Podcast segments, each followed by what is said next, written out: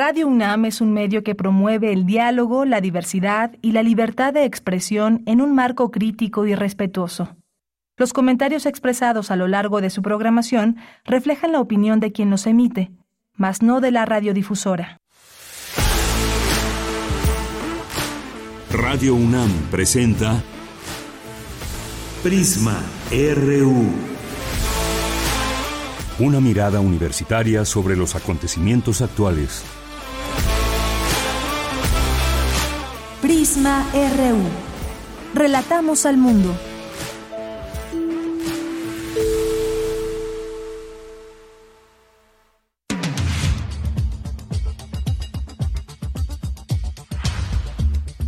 Muy buenas tardes, gracias por estar aquí en Prisma RU en este viernes 11 de noviembre del año 2022. Gracias por iniciar este espacio con su sintonía. Nos pueden escribir, siempre estamos abiertos a que nos puedan comentar sobre los temas que aquí abordamos en arroba Prisma RU, es nuestro Twitter, y Prisma RU en Facebook.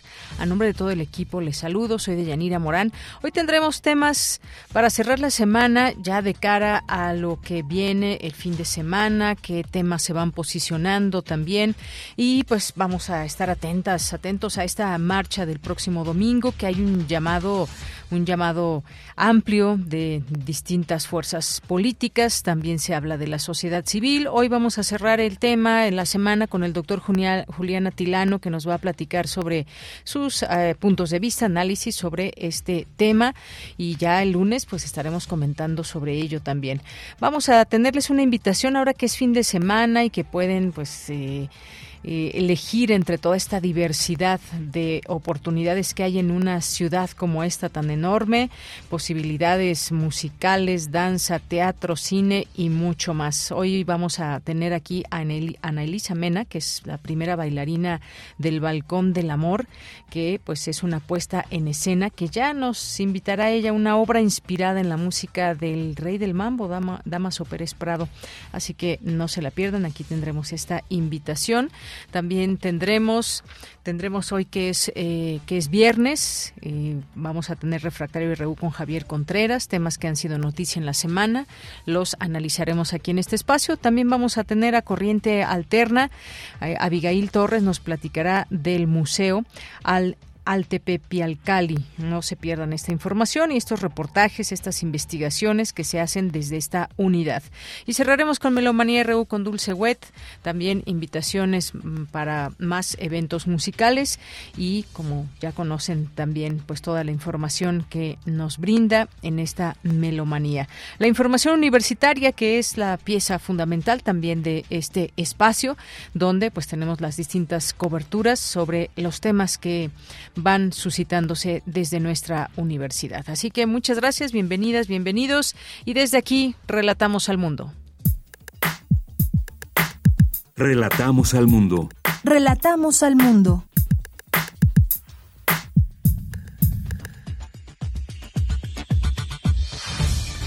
En ese viernes 11 de noviembre, la información universitaria preside el rector de la UNAM, Enrique Graue, y la secretaria de Cultura, Alejandra Frausto, la ceremonia donde se hizo entrega del Premio Internacional Carlos Fuentes 2022 a la creación literaria en el idioma español a la escritora y académica de la UNAM, Margo Glantz.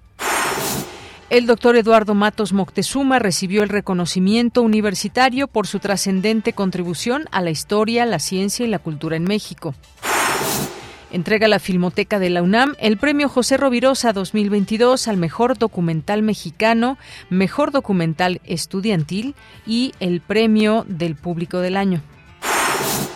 En la información nacional, el presidente Andrés Manuel López Obrador reveló que al inicio de su gobierno, un empleado de la Comisión Nacional del Agua, de la CONAGUA, dio una concesión de agua a Grupo México y ahora es trabajador de esa empresa. Escuchemos. Ayer hice un coraje de buen tamaño porque otorgaron unas concesiones de agua ya en el gobierno nuestro, al principio, con agua, en Cananea. Y no solo eso, el que otorgó la concesión se fue a trabajar a la empresa a la que le otorgó la concesión. Un Grupo México, ex funcionario.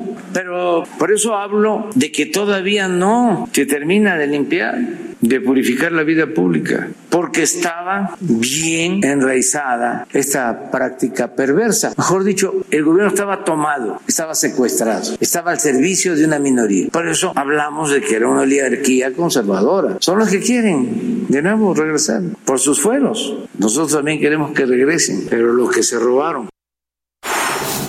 Bien, pues ahí las palabras del presidente en torno a estos temas y lo que sucedió ahí en Conagua. En más información, en instalaciones del Poder Judicial de la Ciudad de México inició la audiencia de vinculación a proceso para Vanessa N., quien está presuntamente implicada en el feminicidio de la joven Ariadna Fernanda. El poeta Javier Sicilia y la académica María Eugenia Sánchez dialogan sobre la noción de verdad y su papel en el desarrollo social. En la información internacional, la Organización de las Naciones Unidas advirtió este viernes que millones de desplazados por conflictos y persecución en Ucrania, Afganistán y Oriente Medio sufrirán dificultades extremas con la llegada del invierno. El ejército de Ucrania entró hoy a Gerson tras la retirada de las fuerzas rusas. El Ministerio de Defensa llamó a los militares rusos que permanecen en el lugar a rendirse de inmediato. Hoy en la UNAM, ¿qué hacer? ¿Qué escuchar? ¿Y a dónde ir? El carro de comedias de la UNAM te invita a la función de la obra de teatro El Sendebar, la cruzada de una fémina ilustrada. Esta obra muestra cómo las mujeres han peleado a lo largo de la historia por ser escuchadas. Al apropiarse de espacios de expresión creativa y habitar el teatro y la literatura, las voces femeninas se perpetúan, se propagan y trascienden. No te pierdas la función especial, hoy viernes 11 de noviembre, en punto de las 14 horas, en la explanada de piedra de la Facultad de Medicina de la UNAM. No olvides llevar tu cubrebocas. Recuerda que de lunes a domingo a lo largo de la programación de Radio UNAM se transmiten las cápsulas de la serie Espacio Académico PAUNAM, bajo la conducción de Ernesto Medina y Sabrina Gómez Madrid. En esta ocasión te invitamos a escuchar la serie de cápsulas en las que el doctor Juan Carlos Barrón Pastor, docente e investigador del Centro de Investigaciones sobre América del Norte de la UNAM, nos habla sobre el tema infodemia, capitalismo y vigilancia. Recuerda, las cápsulas de la serie Espacio Académico UNAM se transmiten de lunes a domingo a lo largo de la programación de nuestra emisora. La Sala Julián Carrillo de Radio UNAM te invita a la inauguración de la exposición fotográfica Corpus de Mentes, integrada por tres miradas distintas sobre feminidad y el cuerpo. Ana Romo, Daniela Rosas y Luz Ortiz. La cita es hoy, en punto de las 19 horas, en la Sala Julián Carrillo de Radio UNAM. No olvides traer tu cubrebocas.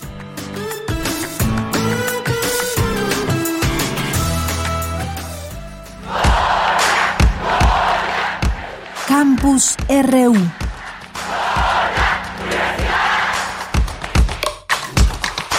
Una de la tarde con 13 minutos y por supuesto ni más ni menos recibe Margot Glantz el Premio Internacional Carlos Fuentes 2022 a la creación literaria en el idioma español. Ahí presentes distintas autoridades de la cultura, de Cultura UNAM, por supuesto también la galardonada. Mi compañera Virginia Sánchez siguió de cerca este evento y nos tiene todos los detalles. Vicky, muy buenas tardes, adelante.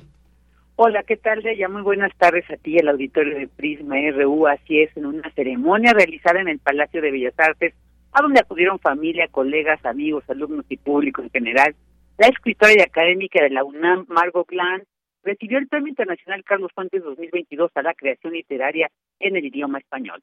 Luego de recibir este reconocimiento instituido también para recordar a Fuentes en el día de su natalicio, Margot Glantz señaló que no se escribe para ganar premios, pero siempre es un gusto recibirlos y entre otras referencias señaló la importancia de desbiologizar la escritura para no caer en el tradicional esencialismo donde se ha encasillado a la mujer. Asimismo, habló del proceso de creación. Escuchemos.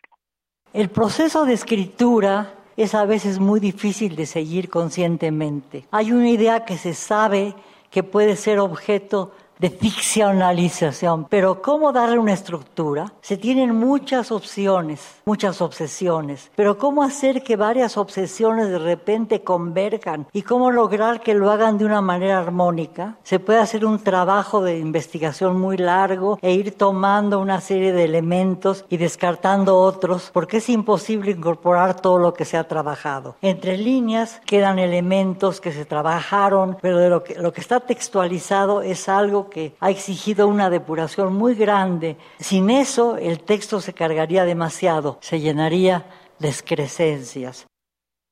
Y al presidir este evento, el rector Enrique Graue señaló que este premio se entrega a una universitaria, eh, gran universitaria digna de, y merecedora del mismo, dijo, cuya curiosidad ha visitado con éxito casi todos los géneros con inagotable imaginación y envidiable inteligencia, creando ambientes, realidades y ficciones donde todos podemos encontrarnos y entender mejor nuestra paradójica condición humana. Escuchemos al rector.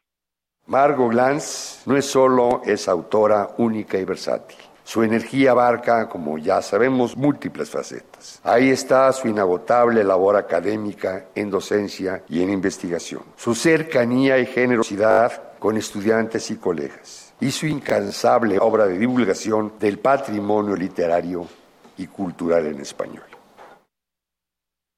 También la periodista y viuda de Carlos Fuentes, Silvia Lemos, dijo sentirse complacida de que el premio se otorgue a Margot Glantz, quien además fue una gran amiga de Carlos Fuentes, y celebró el que de nueva cuenta se entregue a una mujer. Por su parte, Liliana Weinberg, en representación del jurado, señaló que al otorgar este premio, Carlos, Carlos Fuentes a Margot Glantz, se unen a dos grandes ciudadanos de las letras y grandes representantes de la creación y la crítica. Escuchémosla.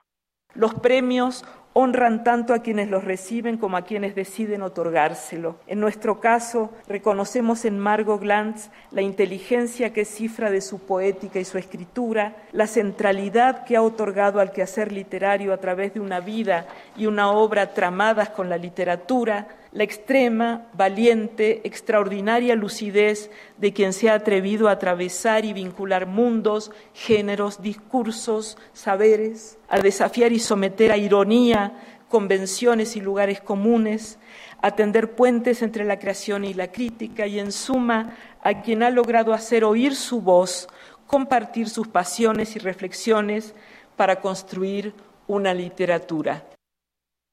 Y en tanto y también presente la secretaria de Cultura Alejandra Frausto Guerrero señaló que se reconoce con este premio a una escritora universal. Escuchemos. Hoy reconocemos a una figura importantísima, a una figura entrañable y que es muy mexicana, pero es muy universal. Querida Margo, original, erudita, divertida, irreverente, viajera, irredente, vital, querida Margo. A decir del jurado, ha inaugurado nuevas rutas para la creación y la crítica y mantiene una rotunda vigencia literaria e intelectual que confirma una vez más la centralidad del, quehacer literario. Y bueno, pues con un largo y caluroso aplauso de los asistentes concluyó esta ceremonia de la entrega del Premio Internacional Carlos Fuentes 2022 a la creación literaria en el idioma español a Margot Glantz y por supuesto pues nos sumamos y felicitamos a esta grandiosa escritora y por supuesto orgullosamente académica de la UNAM. Bella, esta es la información. Vicky, muchísimas gracias. Buenas tardes. Buenas tardes. Por supuesto que sí, nos sumamos a esa felicitación, a ese reconocimiento a Margot Glantz, que pues hemos tenido también oportunidad de, compartir este espacio con ella en distintos momentos para hablar de su obra y desde aquí nuestras, nuestras felicitaciones para Margot Glantz. Vamos ahora con otro tema. Recibe el arqueólogo Eduardo Matos Moctezuma el reconocimiento universitario por sus aportes a la historia, ciencia y cultura de nuestro país. Dulce García nos tiene esta información. Dulce, buenas tardes. Hola, Deyanira, muy buenas tardes a ti al auditorio de Prisma RU. Deyanira, la información que traigo es la del premio José Rovirosa a lo mejor del documental mexicano. Te cuento que la UNAM llevó a cabo la entrega del premio José Rovirosa al mejor documental y mejor documental estudiantil mexicano 2022, así como la entrega del premio del público dentro del mismo certamen. En la edición de este año de Yanira se recibieron 19 trabajos en la categoría mexicana y 18 en la estudiantil. En la primera categoría, el premio lo recibió David Huitrón Fernández por su trabajo La Colonial, que según dijo Hugo Villa, director de la Filmoteca de la UNAM, retrata la luz y sombra de seres marginales. Vamos a escuchar por qué. Por ofrecer una mirada única y desencarnada sobre personajes del México profundo que se encuentran en lo que podría ser su última morada. La colonial logra desde la dirección integrarse de manera natural al interior de un refugio, donde converge la realidad de seres marginales que no faltos de vitalidad luchan por sobrevivir, al tiempo que son retratados en la luz y sombra de sus existencias. Va a recibir un premio de 60 mil pesos y una réplica en plata de una cámara de cine. Y bueno, mira, al recibir el premio, David Buitrón habló de la importancia de las semejanzas entre los seres humanos, algo que se trata en su documental. Vamos a escucharlo. La colonial me enseñó, entre otras cosas, que hay mucho más que nos asemeja de lo que nos diferencia, que son los prejuicios e ideas las que imponen barreras y distinciones entre las personas. Solo hace falta permitirse observar y escuchar, acompañar. Quiero dedicar este reconocimiento a los habitantes de la colonial que fueron tan generosos al permitirnos entrar a su casa y retratarlos, pero sobre todo por haberse permitido ellos mismos, pues precisamente ser ellos mismos frente a la cámara. Y bueno, Deyanira, en la categoría estudiantil, el premio fue para el filme Las hostilidades de Sebastián Molina, mientras que el premio del público lo recibieron Ángela Macías y Alejandra Paredes por su trabajo Herencia Mexicana. Cabe mencionar, Deyanira, que desde 1997 la Filmoteca de la UNAM y la Escuela Nacional de Artes Cinematográficas otorgan este premio José Rovirosa con el objetivo de estimular la producción de documentales hechos en el país. A partir del año 2008 se implementó además el premio a lo mejor de este género realizado por estudiantes mexicanos. Así, el premio José Rovirosa de Yanira es uno de los más longevos que se otorgan en México al documental hecho por mexicanos. Esta es la información. Bien, pues muchas gracias, Dulce García. Muy buenas tardes. Gracias a ti, muy buenas tardes. Gracias ahí con esta entrega del premio José Rovirosa, a lo mejor del documental mexicano. Y nos vamos ahora con Cindy Pérez Ramírez. Recibe el arqueólogo Eduardo Matos Moctezuma el reconocimiento universitario por sus aportes a la historia, ciencia y cultura de nuestro país. Cindy, muy buenas tardes.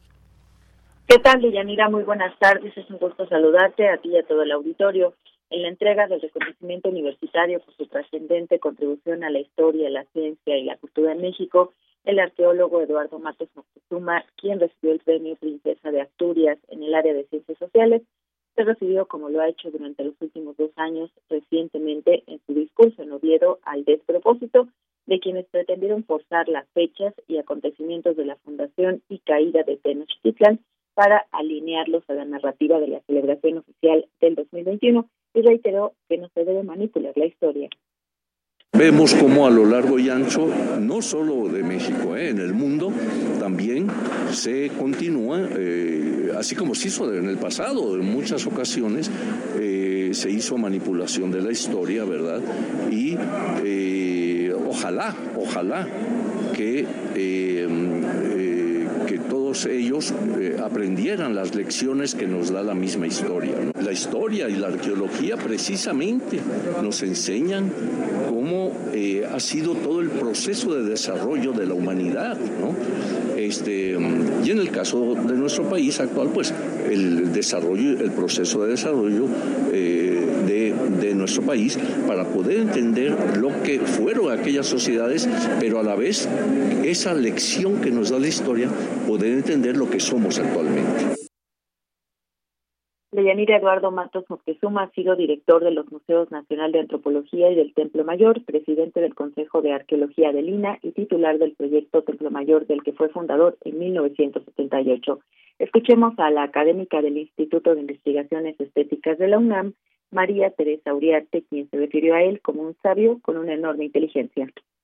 Pienso en nuestro homenajeado como aquel que propicia el contacto entre el hombre y el conocimiento, entre culturas y temporalidades, entre generaciones. Me refiero a un sabio con una enorme inteligencia que ha utilizado para adentrarse en el entendimiento más profundo del alma mesoamericana. Por su parte, Wolfi Cottom, investigador de la Dirección de Estudios Históricos de esa institución, expuso que el homenajeado es sin lugar a duda un gran divulgador porque ha sido un prolífico investigador y escritor con más de 500 trabajos. Escuchámoslo. Pienso que como todo intelectual serio ha reconocido que la verdad absoluta no existe. Y en todo caso, de lo que se trata es que la verdad afirmada se fundamente, se argumente y como científico social se sustente en los datos, en los datos bibliográficos, en los datos de archivo y en los datos de campo. Siendo así, ha tenido críticos y polemistas con quienes ha estado abierto a dialogar académicamente. Deyanira, este reconocimiento se suma a la serie de premios y distinciones que ha recibido el arqueólogo mexicano, entre los que se encuentran el doctorado honoris causa por esta casa de estudios y recientemente el premio Princesa de Asturias en Ciencias Sociales. Este es el reporte. Cindy, muchas gracias y buenas tardes. Muy buenas tardes.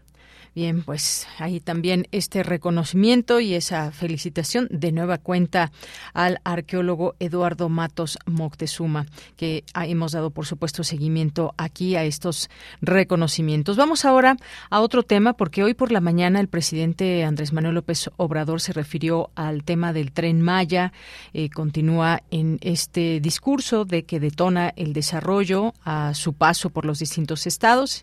El día de hoy estuvo desde Yucatán y Luis Fernando Jarillo nos tiene la información. Continúan estos avances, se esperan primeras pruebas el siguiente año para inaugurarse en diciembre de 2023. ¿Qué tal, Luis Fernando? Muy buenas tardes. Muy buenas tardes, de Yanira, a ti y a todo el auditorio de Prisma RU.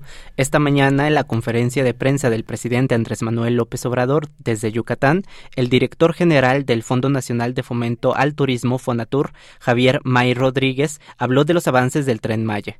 Recordemos que este mega, mega proyecto tiene contemplado alcanzar una extensión de 1.554 kilómetros de vías férreas, pasar por cinco estados del sureste de la República, Tabasco, Chiapas, Campeche, Yucatán y Quintana Roo, donde el tren cruzará por 181 localidades y más de 40 municipios. Actualmente se trabaja en siete tramos, con la participación en obras de cuatro consorcios, la Secretaría de la Defensa Nacional y el consorcio que fabrica trenes y los talleres. Habrá 20 estaciones y 14 eh, El director de Funatur dijo que ya se están construyendo los 42 trenes que serán amigables con el medio ambiente, pues funcionarán con diésel y con energía eléctrica. Escuchemos. Ya comenzó la fabricación de los 42 trenes que serán modernos, cómodos, seguros y amigables con el medio ambiente, porque la mayoría tendrá un sistema híbrido, es decir, que podrán usar energía eléctrica para reducir emisiones contaminantes o diésel de tipo VA, que es un combustible más limpio, con menor contenido de azufre, pero no nada más el tren va a usar este combustible, sino que en toda la península y para el uso de la industria también se va a proveer. Esa es una aportación que PMG hace para la contribución del medio ambiente en el sur sureste. Javier May informó que se han creado más de 11.000 empleos solo en la construcción de los trenes, que inició en septiembre de este año y dio la fecha de inicio de las primeras pruebas. Escuchemos. Los trenes se fabrican con tecnología de última generación por manos mexicanas en Ciudad Sagún, en el estado de Hidalgo, con lo que se están generando más de 11.000 empleos. La fabricación inició en septiembre de este año y en noviembre se tendrá la primera caja terminada y el primer tren se entregará el 9 de julio del 2023 para el inicio de las pruebas de rodamiento en los talleres de Cancún, Quintana Roo. En Yucatán, el tren Maya tendrá cuatro estaciones, tres paraderos, dos bases de mantenimiento, dos eh, subestaciones eléctricas y un taller cochera. Habrá dos tipos de trenes, unos cortos y unos cuatro vagones con capacidad de 230 pasajeros y trenes largos con capacidad de llevar a 450 pasajeros. Se tiene contemplado que sean utilizados por turistas, población local y como tren de carga. Se tendrá conexión a Internet, servicio de cafetería, coches cama, portaequipajes y portabicicletas. El funcionario explicó las obras que realizará la Comisión Federal, Federal de Electricidad. Escuchemos. Para la electrificación del tren Maya, la Comisión Federal de Electricidad realizará 53 obras, de las cuales 43 son subestaciones eléctricas y 10 son líneas de transmisión. Con estas obras, la capacidad de suministro eléctrico en la península de Yucatán aumentará el 150% al pasar de 3.000 megawatts en el 2022 a 4.521 megawatts en el 2024. El tren Maya no será un problema de energía eléctrica para la población de la península de Yucatán, sino por el contrario, significará una solución para esta región que suele sufrir de apagones. El titular de Fonatur mencionó que el programa Sembrando Vida va a reforestar el sureste con 500 millones de árboles. Además, se van a crear áreas naturales protegidas, el Parque del Jaguar en Tulum, Calakmul 2 en Campeche y Nuevo Uxmal en Yucatán. Esto fue lo que dijo sobre el mejoramiento de zonas arqueológicas. El tren Maya integra el programa de mejoramiento de zonas arqueológicas Promesa, a través del cual se mejoran 26 zonas arqueológicas también se construyen nueve centros de atención a visitantes para mejorar el confort de los turistas. En total se han creado más de 100.000 empleos. Es la mayor inversión pública del Estado mexicano. En los tribunales aún se pelean amparos por esta obra. Ayer se suspendió la audiencia en el Juzgado Primero de Distrito con sede en Yucatán sobre la suspensión de obras del tramo 5 norte del Tren Maya. Será hasta el 25 de noviembre que se resolverá esta revocación. Este es mi reporte de Yanira. Bien, pues gracias Luis Fernando Jarillo. Esto fue lo que se informó por la mañana, estos avances. Ahí escuchamos la, la voz de quien lleva este proyecto desde Fonatur. Hay que mencionarlo, siempre lo, lo hemos dicho y lo hemos visto además, una obra bastante polémica por todo lo que hay también de esas voces en contra pues, de este proyecto por los temas ambientales que se han referido en su momento y bueno pues ahora escuchamos esta parte oficial de lo que sucede con el tren Maya y seguiremos escuchando distintas voces en este espacio. Muchas gracias Luis Fernando. Hasta luego de Yanira. Muy buenas tardes. Continuamos. Queremos escuchar tu voz. Síguenos en nuestras redes sociales. En Facebook como Prisma RU y en Twitter como arroba PrismaRU. Una de la tarde con 30 minutos y vamos a pasar al tema del INE y esta reforma electoral que, pues dice hoy el presidente no es negociable. Esto previo a la marcha del próximo domingo. Esta conferencia previo a esta marcha, el presidente adelantó que no negociará su iniciativa de reforma electoral y por el contrario retó a los legisladores de oposición a que consulten entre la población si está a favor de las medidas propuestas. Esto en su conferencia eh, por la mañana que ya mencionábamos desde Mérida, Yucatán, fue cuestionado sobre si negociaría aspectos de su, de su iniciativa, respondiendo que no porque no se trata de negociar, los principios no se negocian y cada quien debe asumir su responsabilidad. Eh, todo eso también se ha, eh, esto de la reforma, se ha planteado desde los puntos de vista para algunas voces positivos, estos cambios o negativos en el sentido de, pues, eh, de pues echar abajo lo que se ha logrado. Hay que pues ir, ir viendo y analizando sobre todo estos temas, cuáles son las reformas que se pretenden, los cambios y analizar cada uno de ellos. Por lo pronto tenemos eh, una próxima marcha el domingo en distintas ciudades del país e incluso fuera de nuestro país. Hemos invitado hoy al doctor Julián Atilano, investigador del Programa Universitario de Estudios sobre Democracia, Justicia y Sociedad, el PUEX UNAM, eh, y de Tlatelolco Lab también, que es investigador, es sociólogo y analista político. Doctor Julián, muy buenas tardes, bienvenido. Al contrario de, de Yanira, ¿cómo estás? Muy buenas tardes a ti y a toda tu audiencia. Gracias, doctor. Pues, pues cómo, cómo ves, doctor, el, estos, este movimiento que se está dando en torno a una reforma electoral, donde hay voces partidistas y hay voces también se habla de un llamado de la sociedad civil a esta manifestación que tiene como fin decir que el INE no se toca, según los hashtags también que hemos visto muy activos en redes sociales. Sí, mira, es muy interesante. Es una marcha convocada, al menos eso se ha dicho públicamente, por al menos 51 organizaciones que se asumen como parte de la sociedad eh, civil, siendo que pues la sociedad civil es un, un, un concepto más amplio que va más allá de, de la eh, pues de la distinción política, en donde está la distinción entre la política o los políticos, los profesionales de la política y la sociedad, pero bueno, desde hace algunos años así se ha denominado este, estos grupos ligados a ciertas organizaciones y también vemos que ya ha tenido una repercusión esta, esta convocatoria en distintos ámbitos, uno de ellos son las redes eh, sociales, y justo se da en el marco de la reforma electoral, que aquí ya en este programa hemos, hemos comentado algunos puntos importantes de la reforma electoral, sin embargo, lo que se centra esta convocatoria principalmente es en el tema del INE, eh, se han promocionado incluso hashtags en, en las redes sociales o en el discurso, en las narrativas que han circulado también en, otro tipo de, ámbitos, como es en los medios de comunicación, en las columnas, eh, que el INE no se toca, que se defiende al INE. Y en ese sentido se reduce toda la amplia eh, reflexión sobre la reforma electoral a un tema del INE. Eso es lo que está motivando, incluso analizando, observando algunos de los eh, comentarios o propuestas dentro de la marcha, pues también ya se extiende y, también se, se, hacen algunos eh, comentarios en contra del propio presidente. Es decir, se está articulando una serie de manifestaciones en contra de lo que podríamos decir la 4T en el marco de esta marcha.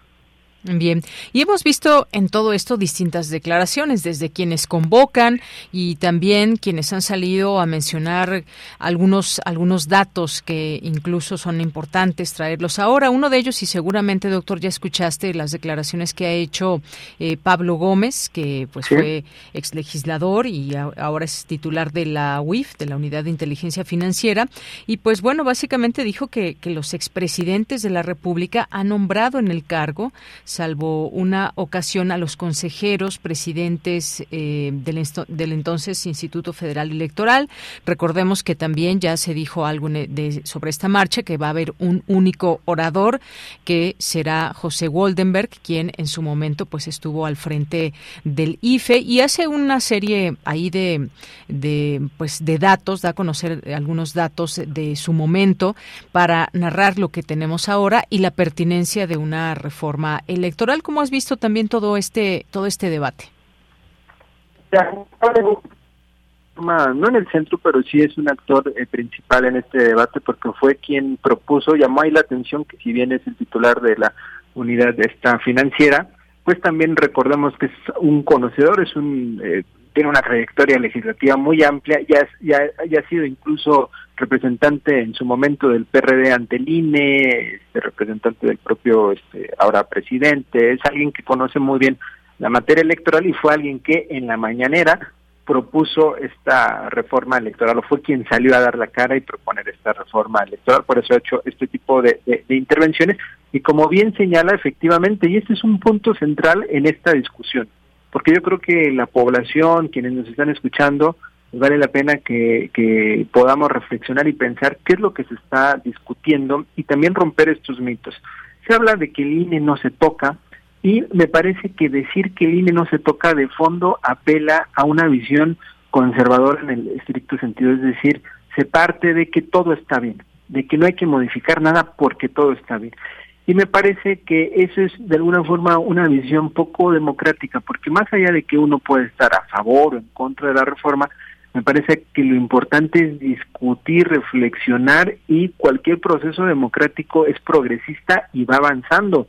Seguramente hay muchos puntos en los que el INE debe de, eh, analizar la misma gente para que se pueda hacer una reflexión más amplia. Yo me pregunto, ¿de verdad es necesario tanto dinero que se gasta eh, para las elecciones y en el INE? Incluso y ahí la respuesta hacia esto de Yanira, eh, incluso el día de hoy salió una respuesta, nada más bien una encuesta, los resultados de una encuesta de, esta casa que se llama Encol, y una de las preguntas es que si usted está de acuerdo con la cantidad de dinero que se gasta y la mayoría de las personas dice que no, o incluso 66% dice que está de acuerdo o muy de acuerdo en la reforma electoral. Es decir, hay una percepción generalizada de la mayoría de la población que considera oportuno que haya reformas, que se mejore.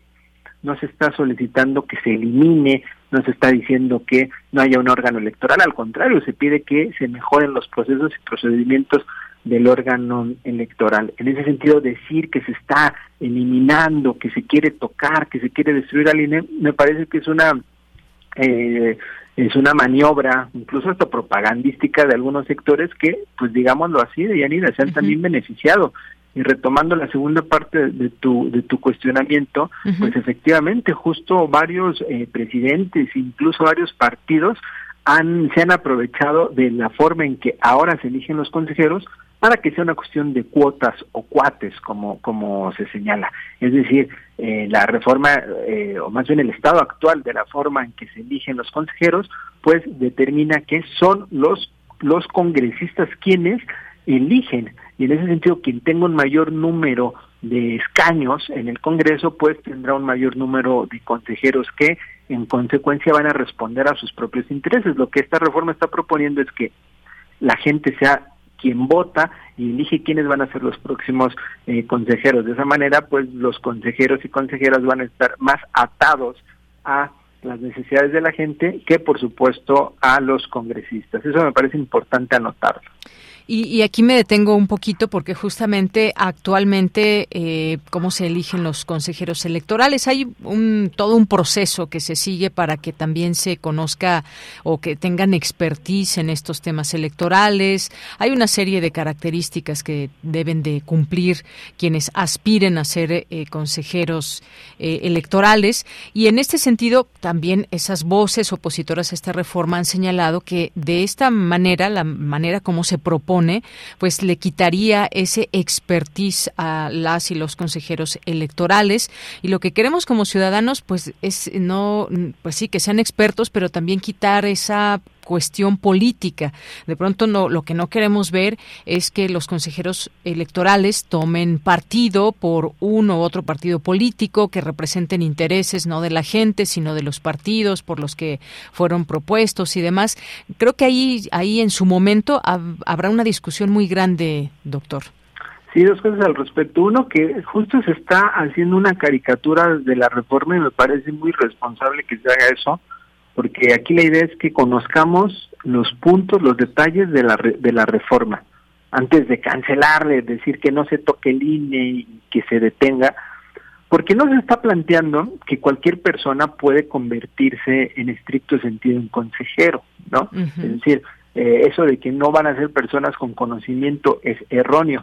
Va a haber filtros, incluso el propio Congreso, los partidos, mediante el Congreso, el Tribunal Electoral y desde el Ejecutivo, es decir, desde distintos órganos, tres particularmente, van a hacer propuestas de personas. Ahí va a haber un filtro en donde se va a elegir por ciertos atributos, idoneidad, por ejemplo, que conozcan de la materia. Sería muy irresponsable hacerlo de otra manera y ni siquiera se está proponiendo. Una vez que se haga una lista, no la presentarían y se votaría. Por supuesto que hay dudas sobre cómo va a ser eso, va a haber una campaña nacional, van a ser campañas locales, este, va a haber presupuesto para las campañas, son cosas que se tienen que debatir, eh, por supuesto, pero decir que va a llegar ahí cualquier persona prácticamente por tómbola y entonces de repente alguien este, que no tiene conocimiento en la materia, eh, al día de mañana, por suerte, puede ser consejero y entonces, ¿qué va a hacer?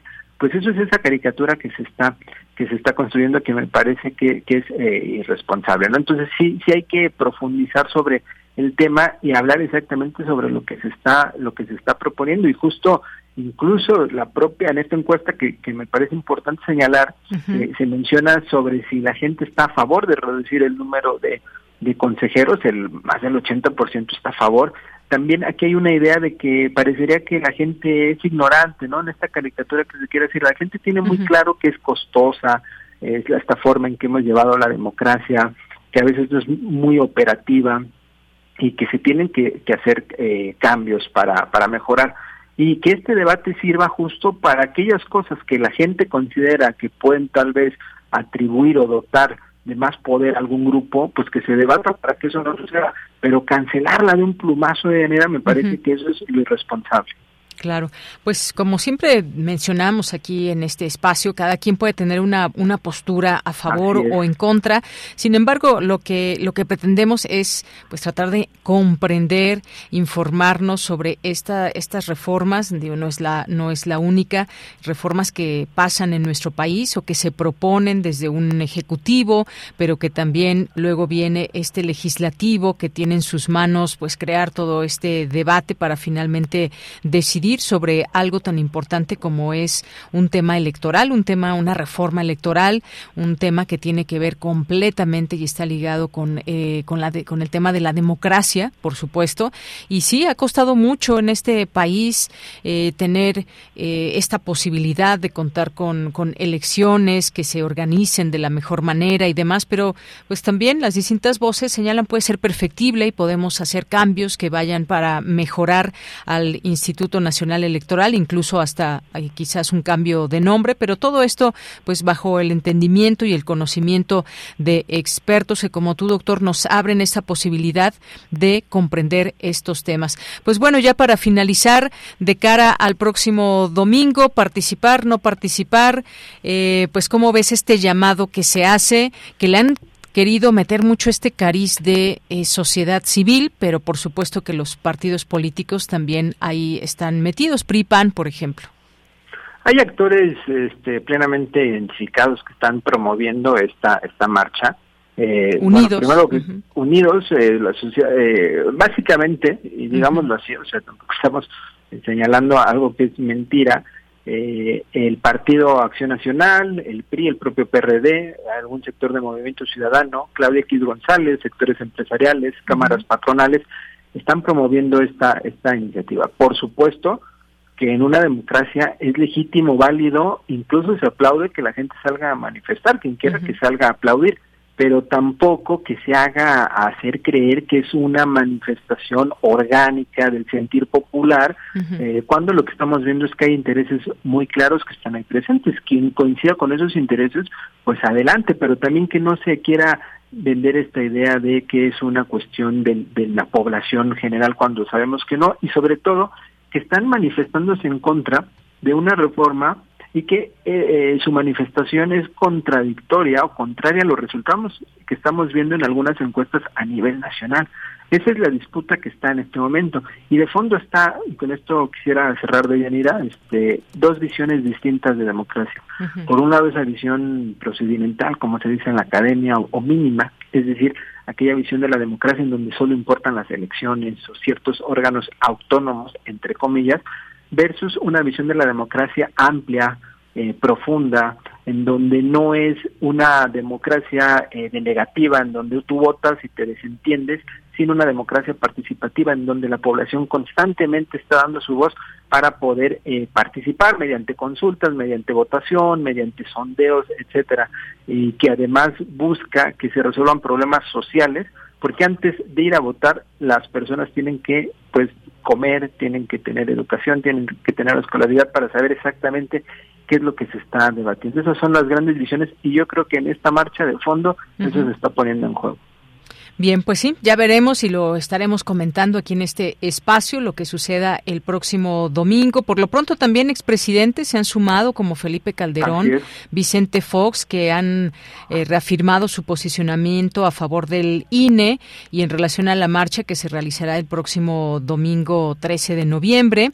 Y bueno, pues incluso eh, Felipe Calderón decía que la marcha debería terminar en el Zócalo Capitalino, que por cierto mencionar que se abrió este espacio. El propio presidente dijo, bueno, pues vayan al Zócalo, es libre el tránsito para llegar a este lugar. Había un evento, se quitó todo el, pues todo lo que había ahí para permitir la entrada en dado caso que llegaran ahí las personas que participen en esta marcha. Finalmente lo harán ahí, llegarán hasta el Monumento a la Revolución.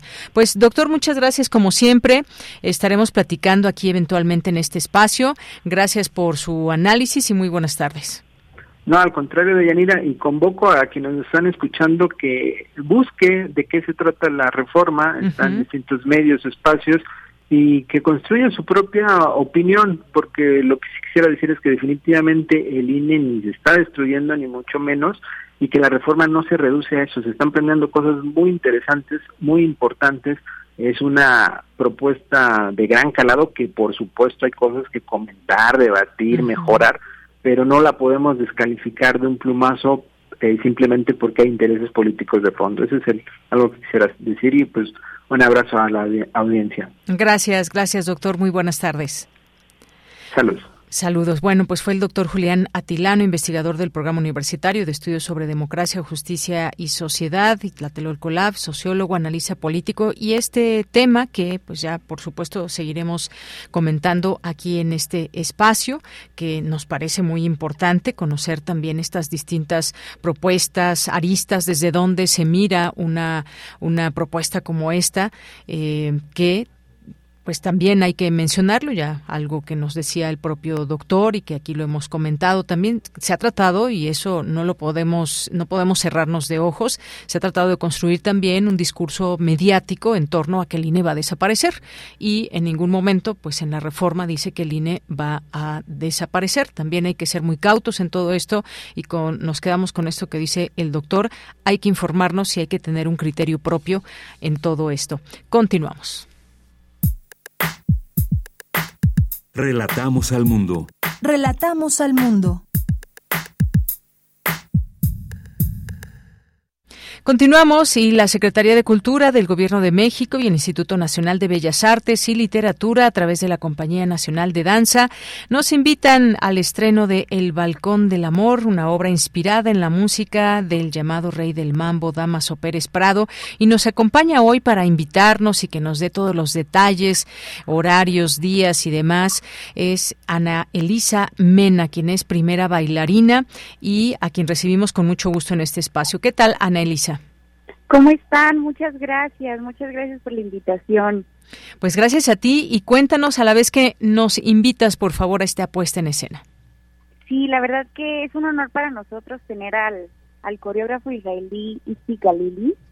Eh, él tiene, tiene un tipo de movimiento que nosotros, la compañía, no hemos hecho antes. Bueno, se había hecho un dueto de él, pero un ballet como tal no. Entonces creo que es la oportunidad para que no se lo pierdan es, es más contemporáneo, nuestra compañía casi siempre ha hecho ballet clásico, pero este es más contemporáneo con un poco de ritmos latinos y unas acrobacias por ahí que, que están interesantes.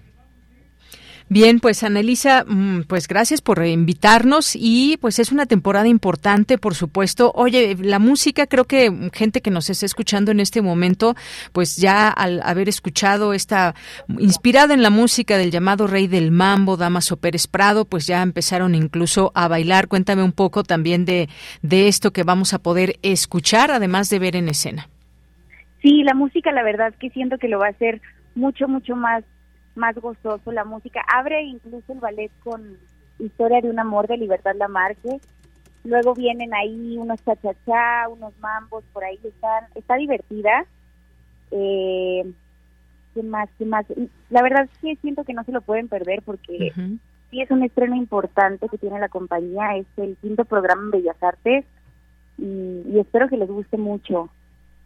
Muy bien, bueno, pues ya estaremos disfrutando de ello. Y bueno, pues antes de que nos despidamos, ¿gustas comentarnos algo más sobre esto que ha sido una experiencia? Me imagino todos los ensayos y todo el llegar hasta esta, hasta este estreno. Cuéntanos un poco cómo es esta preparación, qué tan intenso, cuánta gente trabaja en todo ello. Sí, sí, sí, somos 16 bailarines en escena, pero sí se llevó, se llevó como dos meses el montaje por lo mismo que es otro movimiento que, tenemos que aprender de la repositora y de él. El coreógrafo ya lleva con nosotros tres semanas, entonces, pues sí, ya, ya se está logrando, ya llevamos en Bellas Artes ya tres días ensayando y, y el estreno es el domingo, va a haber funciones el domingo, el martes, jueves y domingo de la próxima semana también. Muy bien, pues pueden encontrar también todo esto en internet, pero aquí ya nos recuerda Ana Elisa Mena estos horarios, a partir de cuándo, y pues no nos resta más que felicitarte y ya te iremos a ver ahí en escena. Invitamos a todo el público a que quiera verte, disfrutar de un buen espectáculo, ni más ni menos ahí en, eh, en Bellas Artes. Así que muchísimas gracias, Ana Elisa Mena. ¿Algo más con lo que te quieras despedir? Pues nada, que, que ojalá que nos acompañen, lo van a disfrutar, no se lo pierdan porque sí, sí es, sí es una oportunidad muy linda de, de ver a la compañía haciendo otras cosas y sobre todo en un recinto como los Bellas Artes. Muy bien, pues muchísimas gracias. Gracias por estar aquí en Prisma RU de Radio UNAM, Ana Elisa Mena. Muchas gracias a ustedes. Que tengan un buen día.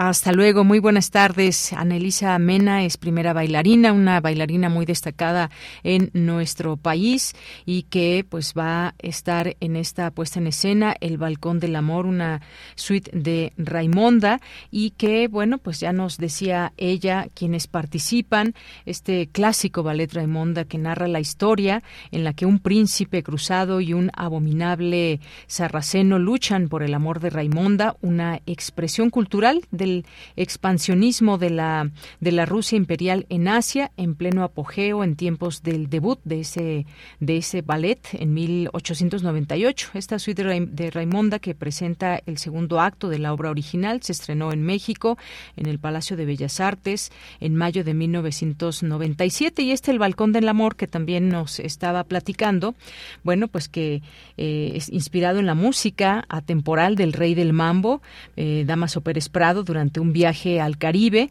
y en su palpitante obra, un coreógrafo nacido en Israel deja volar las chispas en una mezcla de humor, locura y erotismo, una variación de la historia de Romeo y Julieta, infundida con eh, toda la energía lujuriosa de un sábado por la noche en La Habana, servida con mucho humor y unas coreografías realmente alucinantes. Pues ahí están eh, ya dispuestos y a la venta los boletos para que puedan disfrutar de esta obra.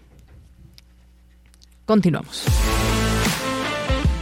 Nacional RU.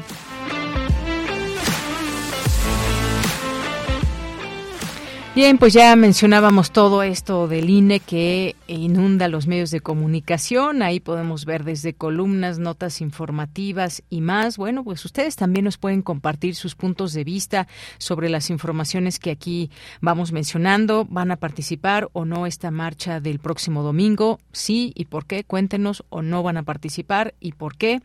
Y pues bueno, mientras tanto, otras informaciones, otras informaciones como pues este tema Desafortunadamente, dos mujeres murieron tras caer en una coladera abierta fuera del metro Velódromo y que, bueno, pues más allá de el amarillismo con lo que de pronto se pueden dar a conocer ciertas noticias, pues esto tendría que tener mm, consecuencias porque imagínense, falta alumbrado público y este registro no tenía tapa.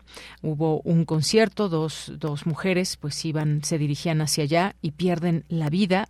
Una primero al caer, la otra al querer ayudarle y pues desafortunadamente sucede esto.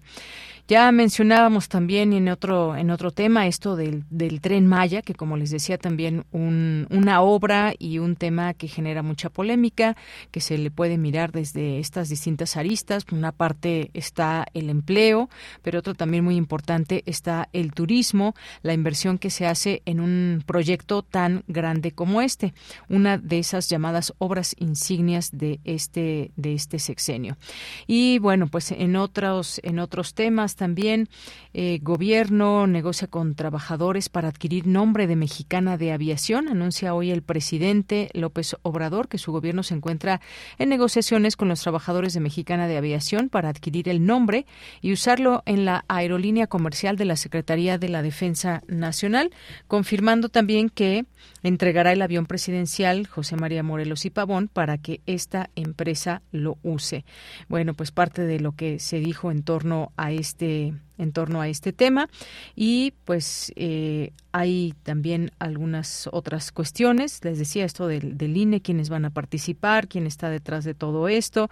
Pues es parte también de lo que hoy se comenta. Seguiremos en otro tema que también hemos dado seguimiento en este espacio y que ha sido ese la investigación del feminicidio de Ariadna que, como sabemos, sean desde la primera versión que se tuvo hasta la del día o hasta el día de hoy, pues han surgido muchos y distintos datos entre una y otra fiscalía.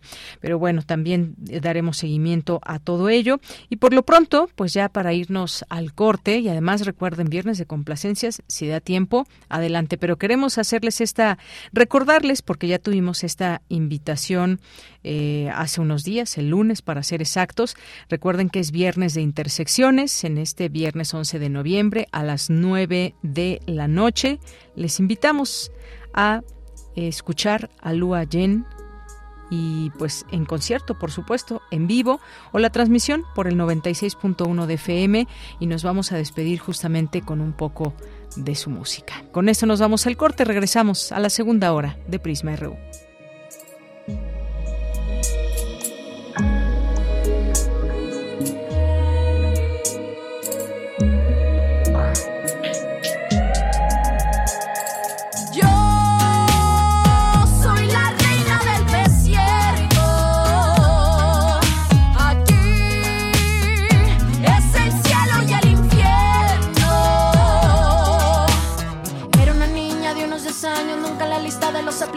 Pero con música por todos lados mi voz prende a fuego.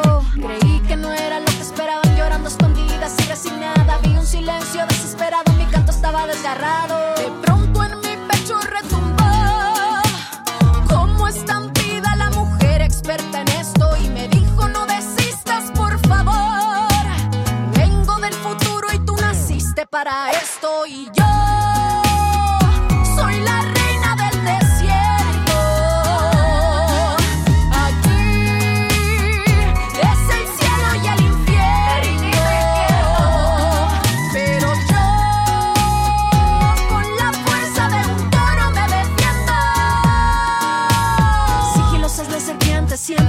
Juegan con mi mente cuando siento que no puedo. Cierro los ojos, ya están sus consejos. No confundan la derrota con solo una mala racha. Donde ponemos el ojo es donde ponemos la bala. De pronto en mi pecho retumbó la voz de la niña que tanto había llorado. Me dijo gracias y me abrazó. Eres todo lo que soñé a los 10 años y yo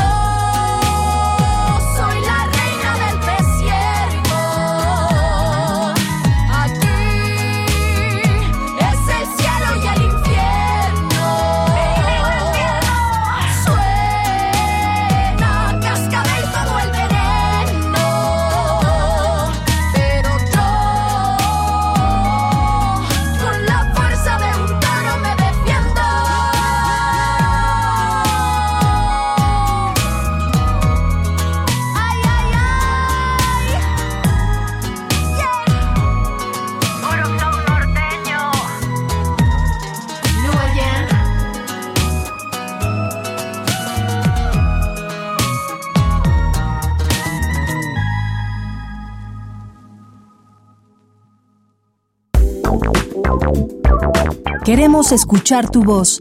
Síguenos en nuestras redes sociales. En Facebook como Prisma RU y en Twitter como arroba PrismaRU.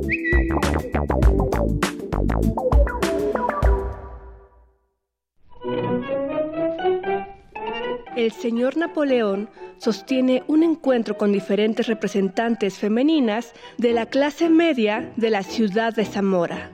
Una profesora, una ama de casa, una nodriza, una señorita, una prostituta, para convencerlas de iniciar una liga en favor del control natal, algo que la sociedad conservadora no ve con buenos ojos. ¿Qué cosa eres? ¿Reniegas de tus hijos? No reniego de tus hijos presentes, pero no me obligues a renegar de los futuros. Te invité a venir, a oír y a callar. Me invitaste a oír, aprender y callar. He oído, he aprendido. Solo me falta callar. Calla pues, Medea, mala esposa. De la colección de ficción sonora de Radio UNAM, Memoria del Mundo de México de la UNESCO 2021, presentamos Sea usted breve, adaptación de la farsa de Javier Villaurrutia, sábado 12 de noviembre a las 20 horas, por el 96.1 de FM y en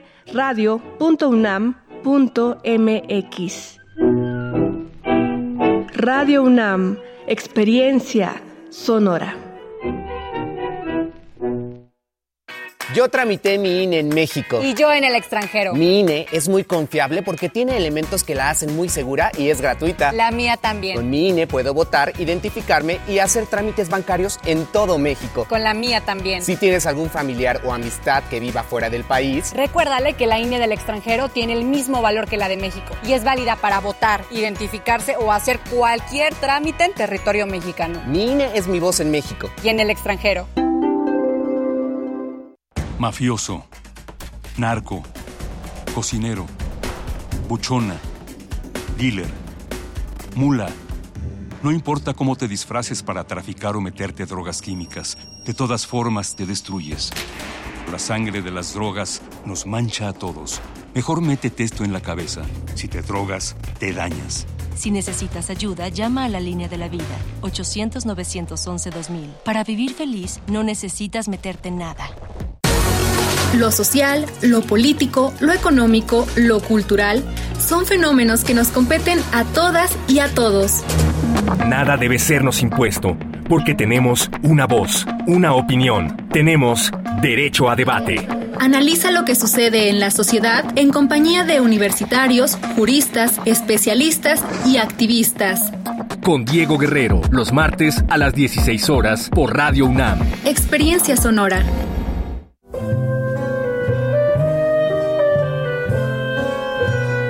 Gabinete de Curiosidades.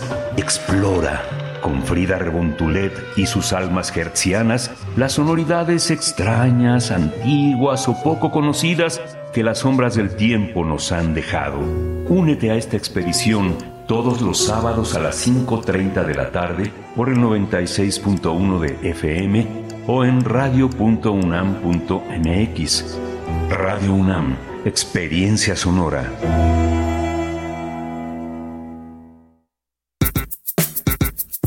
Prisma RU. Relatamos al mundo.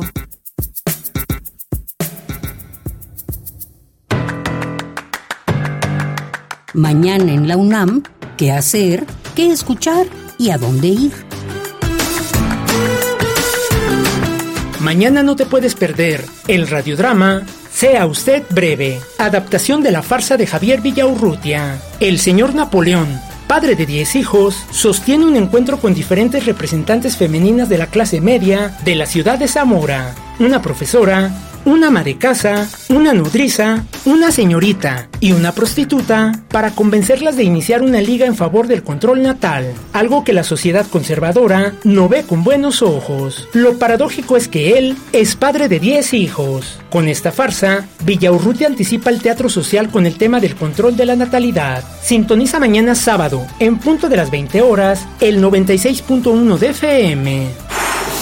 No te puedes perder Gabinete de Curiosidades, bajo la producción y conducción de Frida Rebontulet, quien en esta ocasión tendrá como invitados a Sigma Project, agrupación que nació en el año 2007 como un cuarteto de saxofones integrado por Andrés Gomis, Ángel Soria, Alberto Chávez y José Silguero. Esta agrupación ha realizado más de 150 conciertos en auditorios y festivales de todo el mundo, visitando países como Estados Unidos, Jamaica, Argentina, México, Chile, Alemania, Polonia y Croacia, entre otros. Sintoniza mañana sábado, en punto de las 17.30 horas, el 96.1 de frecuencia modulada.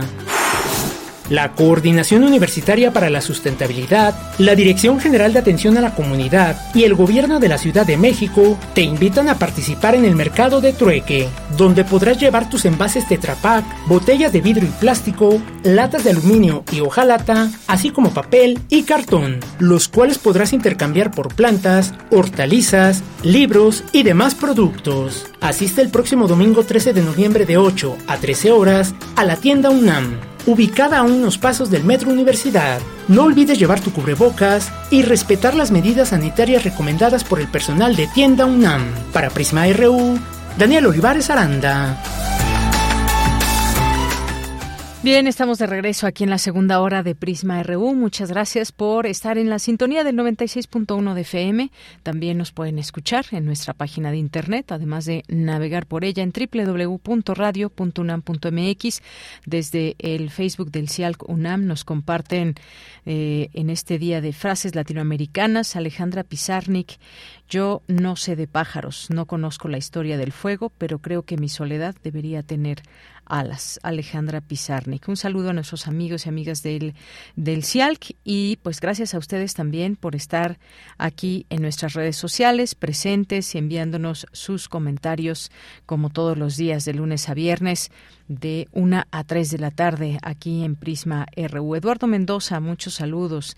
Gracias eh, por los comentarios. Jorge Fará también nos dice este premio si vale y mucho para el maestro Matos por ser de la UNAM. Muchas gracias. Gracias por por los comentarios, Jorge, también entre otros que nos hace por aquí. Analí Arias también nos manda muchos saludos. Buen viernes, Analí, un abrazo. CN Danza MX, muchos saludos a quienes forman parte de esta cuenta. Y a Doris Morales también en Filmoteca UNAM, muchas gracias. Saludos a quienes forman parte de la Filmoteca.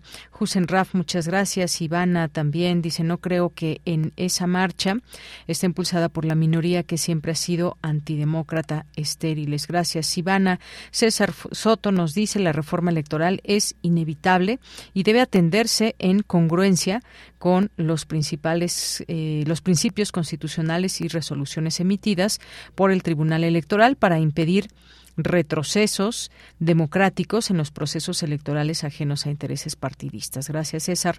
Gracias también por aquí al doctor Julián Atilano, también aquí en redes sociales, que Hoy eh, tuvimos para hablar de ese tema. Paola de los Heros, también muchos saludos.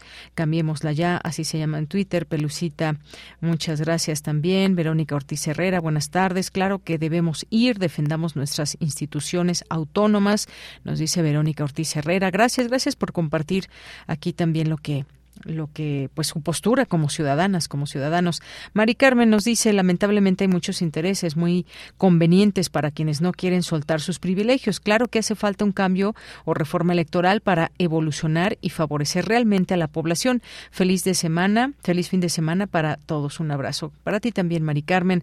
Zacarías Miguel Alonso nos dice el llamado lo hace una parte de la ciudadanía que también conforma la sociedad civil. Es necesario que el gobierno se mantenga totalmente ajeno al INE. Muchas gracias. Sí, gobierno y partidos políticos, por supuesto aunque llevan, pues por supuesto que los, a ver, los consejeros, si hay un proceso en el que se eligen y en que, pues claro que todos pueden tener, em, pues una postura política, pero el trabajo propio que se debe hacer del INE, pues ahí debe privilegiarse lo que nos lleve a construir o seguir construyendo la democracia, que puede ser un camino un tanto un tanto difícil si un consejero, una consejera tiene una postura política clara. Pero ya lo estaremos hablando un poco más adelante. Aquí nos va a acompañar el maestro Javier Contreras y nos, nos hablará también de este tema. Dice Miguel Zacarías Alonso también, vámonos todos a la marcha en defensa del INE. De Yanira es necesario defender la democracia que tanta sangre ha costado al país y el modelo de país libre que necesitamos. Saludos. Muchas gracias, Zacarías Miguel Alonso. El doctor Julián también nos dice ya en vivo en Radio UNAM. Bueno, aquí estaba platicándonos justamente de este tema. Doctor Julián, muchos saludos. David Castillo también, muchas gracias que nos dice, sería sensacional que el lunes también inviten al maestro Atilano para conocer su punto de vista de la marcha del domingo. Gracias, gracias David y por supuesto que seguiremos en este tema. Vamos ahora a tener una voz, una voz distinta, quizás una persona que participó en la marcha. Ya estaremos presentándoles aquí en este espacio también estas distintas versiones. Eh, David Castillo, que también nos dice gracias al gran equipo de Prisma RU, gracias a colaboradores, amigos del noticiero, aprovechando que es viernes de complacencias, ojalá que puedan programar el corrido de Don Pedro de los Duques de Monterrey. Muchas gracias. Gracias a ti, David. Si hay tiempo, con mucho gusto. Eh, ahí nos vemos, Lua Jen también, muchas, muchas gracias, que va a venir, va a venir por aquí, Lua Jen, por supuesto, ella es la, la cantante y que les dice, ahí nos vemos a toda la audiencia que pueda estar por aquí en la sala Julián Carrillo o que esté a través de la radio. Así que Lua Jen, por aquí nos vemos, por supuesto, en la sala Julián Carrillo. Muchas gracias. José Luis León, también muchos saludos. Victoria Jiménez, Isaac Neri, Eh, Paulina, muchos saludos. Rafael García, Bimael Hernández, muchas gracias también a nuestras amigas y amigos del CIALCUNAM, a Luna Rosa, Salvador Medina, muchas gracias. Mario Navarrete, eh, gracias también a Oscar G. UNAM Campus Morelia. ¿Quién más está por aquí en nuestras redes? Bueno, pues saludos también a Oscar Sánchez, que nos dice es frustrante el sistema que tiene toda la clase política para hacernos pensar en sus necesidades, son problemas nuestros, pero ese mismo sector nunca ha visto como problemas suyos las necesidades reales del grueso de la sociedad. Muchas gracias y mucha razón, Oscar Sánchez. De pronto, pues sí, en campañas y ya que están en el poder y demás, pues se pide el voto, se pide la confianza, pero realmente conectan con los problemas y las necesidades reales de la gente, como dices, del grueso de la sociedad, pues ahí lo dejamos en pregunta. Cada quien puede tener ahí una respuesta. Eduardo Mendoza, muchas gracias también. Presente viernes, abrazos. Pues vamos a seguir con la información en este viernes 11 de noviembre.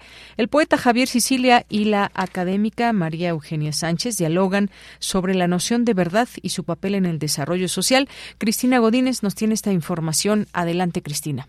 Hola, ¿qué tal, Deyanira? Un saludo para ti y para el auditorio de Prisma RU. Como parte del ciclo de conversaciones contra el mal y la crisis civilizatoria, organizada por el Centro Cultural Universitario Tlatelolco, el escritor Javier Sicilia y la investigadora María Eugenia Sánchez conversaron sobre el tema de la verdad y su papel en el desarrollo social.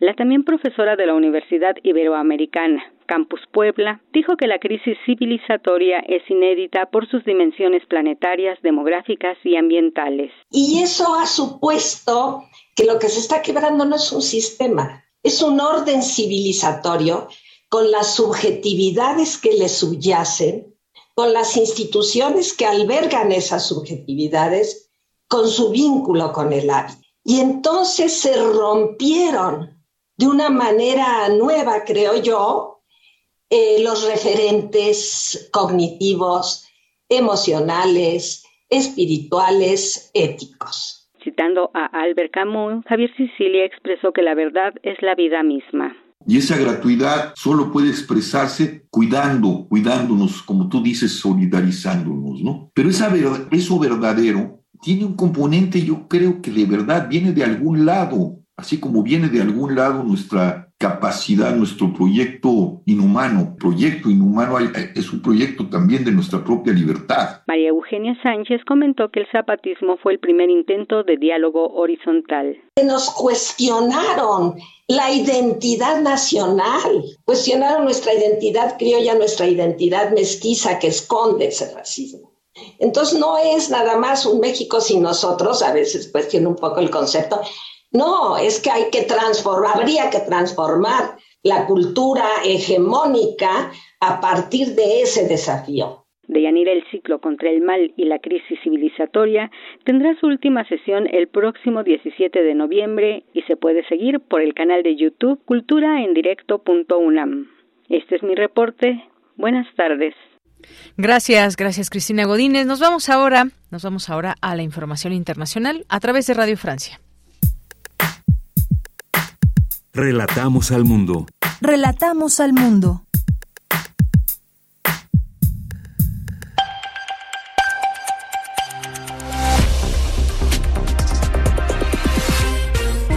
Hola a todos, esto es Radio Francia Internacional y junto a Vanessa Letron en la realización técnica les proponemos un rápido resumen de la actualidad internacional de este viernes 11 de noviembre.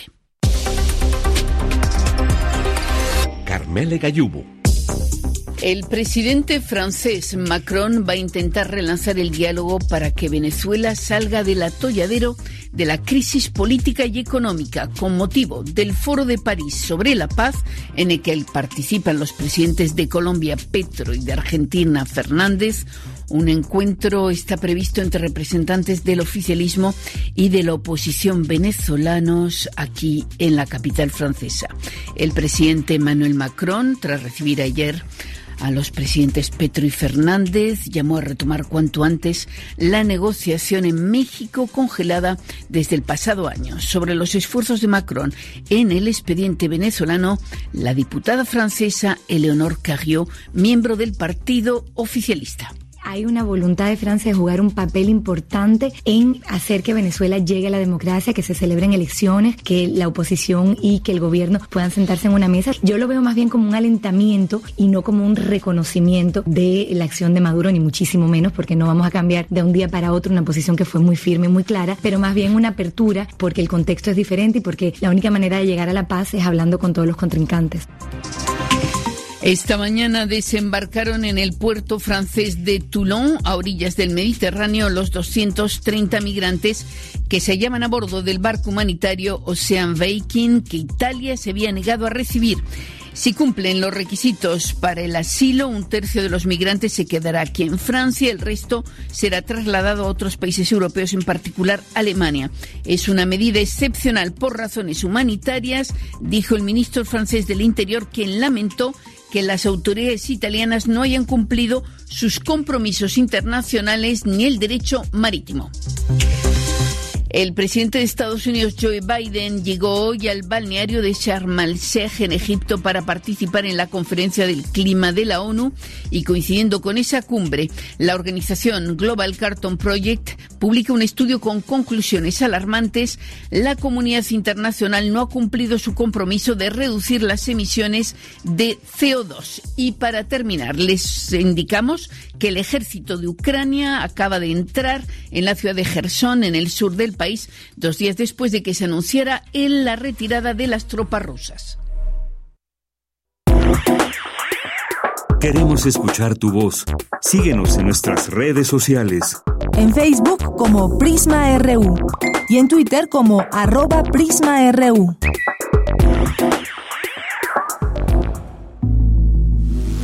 Corriente Alterna. Unidad de Investigaciones Periodísticas un espacio de la Coordinación de Difusión Cultural de la UNAM. Bien, pues estamos ya en Corriente Alterna. Hoy nos acompaña Abigail Torres, estudiante que pues nos trae información de un museo, eh, un museo allá en Milpa Alta. Y pues antes que otra cosa, te doy la bienvenida, Abigail. Muy buenas tardes. Abigail, ¿me escuchas? No me escucha Abigail. A ver, vamos a retomar la comunicación con ella para que nos hable de este tema además de este museo, como ya decía, allá en Milpalta, visto también desde los ámbitos sociológico, antropológico y cultural. ¿Me escuchas, Abigail? Muy buenas tardes. Bueno, buenas tardes. ¿Qué tal, Abigail? Pues bienvenida a este espacio. Ya decía yo, nos vas a hablar de un museo allá en Milpalta. Cuéntanos, por favor, parte de lo que vamos a escuchar, más allá de este reportaje amplio que también podemos encontrar en Corriente Alterna. Sí, Abigail, cuéntanos sobre tu trabajo. Yo creo que tenemos ahí un problema de comunicación con ella, no nos logra escuchar o yo no la logro escuchar para que podamos tenerla aquí en sintonía. Miren, por lo pronto vamos a escuchar esto que nos prepararon, este material sonoro, para intentar comunicarnos con Abigail. En el centro de Milpalta se alcanza a ver el único museo de la alcaldía. Sus puertas, escondidas entre un boleador y un puesto de postres, se abren de par en par. Se trata del Museo Regional Altepealcali.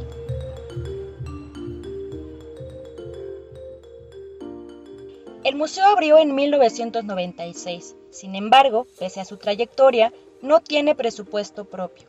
Vive de los insumos inmobiliario que la alcaldía le presta y del trabajo que artistas brindan sin remuneración para montar exposiciones. Este museo está en la periferia de la Ciudad de México y contrasta con las realidades de aquellos ubicados en el centro de la ciudad, donde se ubican la mayoría de estos espacios. Por ejemplo, el año pasado, el Museo de Antropología obtuvo 129 millones de pesos en presupuesto. Corriente alterna.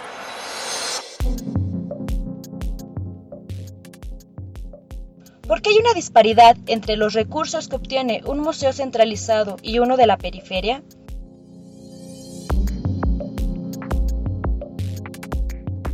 Para empezar, México no cuenta con una definición legal de museo, aunque tiene seis leyes relativas a la cultura, ninguna marca una ruta de protección de estos espacios.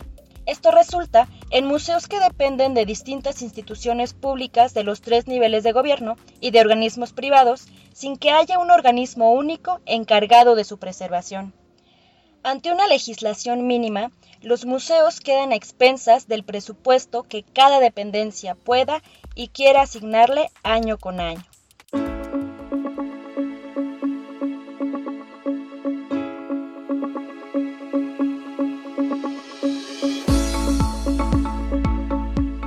La Ciudad de México hay 171 museos reconocidos por el gobierno federal. Milpalta, al igual que en Iztacalco, solo hay un museo registrado, mientras que en Magdalena Contreras no hay ninguno. Al centro de la ciudad, el panorama cambia. Cuauhtémoc tiene 89 museos, Miguel Hidalgo 23 y Coyoacán 13. Es decir, el 73% de los museos está en estas tres alcaldías. Escuchemos a Eduardo Bombela, sociólogo del arte. Las personas con mayor poder adquisitivo y el acceso a la movilidad que ellas tienen a determinadas zonas de la Ciudad de México son las potenciales consumidores del arte que habitan los museos institucionales. Eso es lo que va a definir en dónde se posicionan los museos.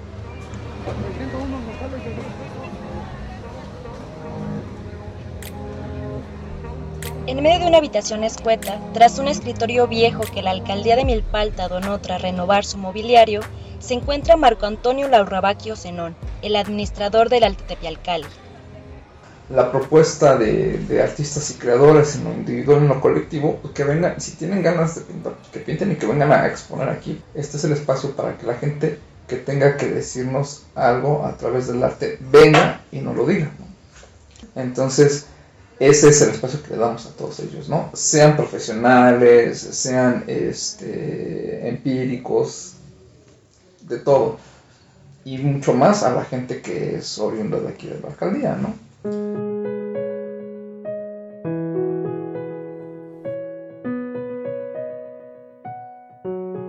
El contenido de los museos va más allá de sus salas de exposición. Museos y visitantes se construyen entre sí. Soy Abigail Flores y te invito a conocer el reportaje completo en el sitio de Corriente Alterna. Corriente Alterna. Bien, pues ya escuchamos este material sonoro, un tema sin duda muy interesante. ¿Cuántos museos hay en cada alcaldía? Pues ya escuchábamos ahí las cifras se concentran en tres alcaldías solamente, que es la Cuauhtémoc, Coyoacán y Miguel Hidalgo. En este caso de Milpalta solo uno, también por ahí en Magdalena Contreras, no me acuerdo si ninguno o solamente uno, pero pues sin presupuesto que hay para en el caso del de Milpalta que nos platicó en este trabajo Abigail Torres en este museo Altepepi Alcali que pues bueno no tiene presupuesto este este museo.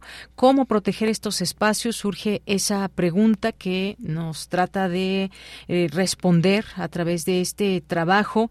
Eh, también algo que decía muy importante que no se cuenta con una definición legal de museo y de en este sentido pues obviamente también hablar de recursos hacia uno u otro o incluso de la construcción de nuevos espacios que son parte de la pues que son parte también de la cultura o de lo que se puede mostrar que se muestra en cada uno de estos lugares. Así que pues ya como nos decía ella misma en este en este reporte pueden encontrar toda la información de este reportaje ahí en corrientealterna.unam.mx y como también cerraba parte de este trabajo museos y visitantes que se construyen entre sí, el interés que puede haber también para generar estos espacios que son muy importantes sin duda en una ciudad tan grande como la Ciudad de México que está centralizado todo este tema de los museos como bien nos da a conocer Abigail. Ya está Abigail en la línea telefónica. ¿Qué tal Abigail Torres? Buenas tardes.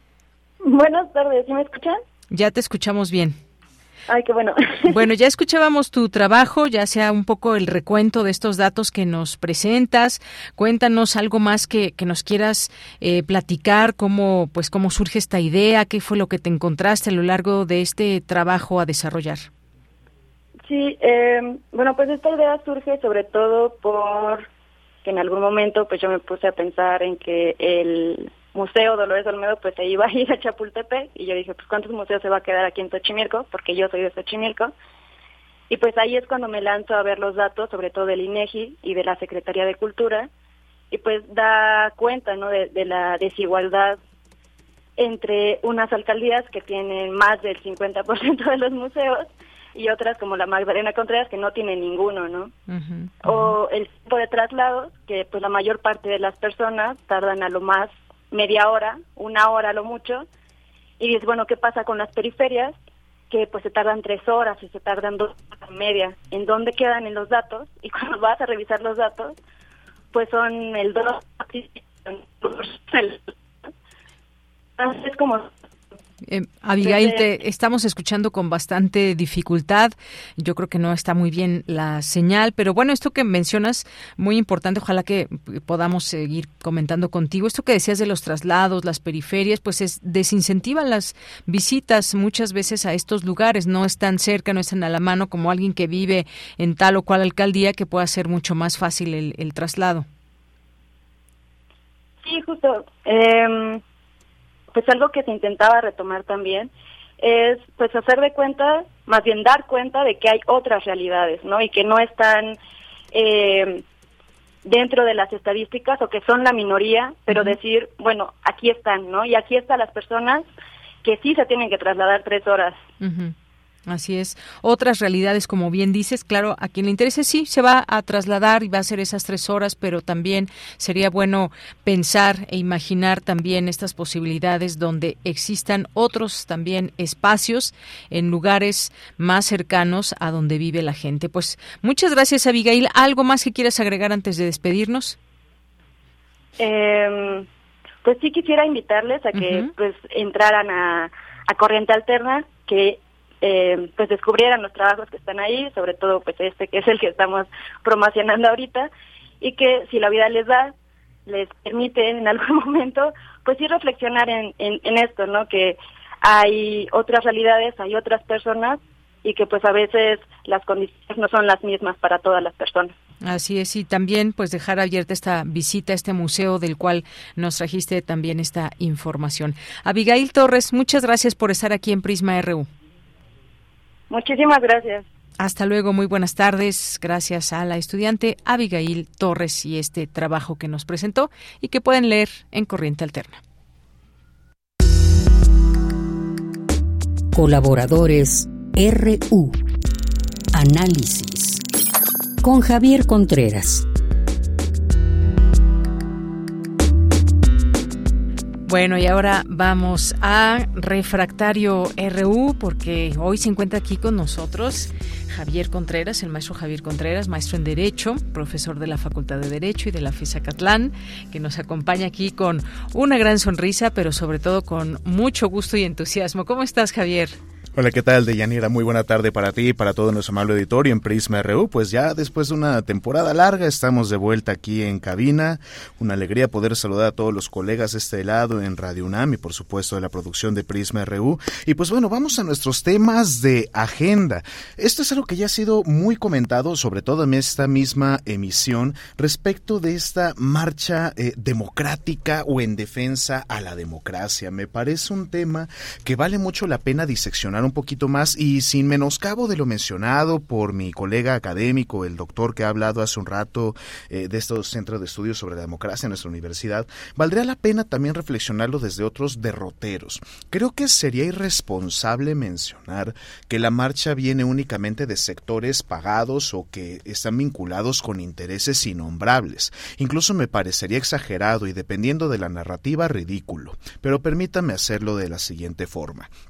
Hay que entender que también el propio Instituto Nacional Electoral y su antecedente más remoto, la Comisión Federal Electoral, eventualmente el IFE y hasta su evolución actual, el INE, se trata de una lucha de unos 30 años en este país y de un montón de gente donde hay que decirlo sin miedo, gente que perdió la vida en conquistar estos espacios democráticos y que me parece un debate de contentillo hablar de quién gana más, quién gana menos, si un consejero grita o no, si un consejero tiene expresiones desafortunadas o no y a partir de ello poner en un mismo saco una institución completa.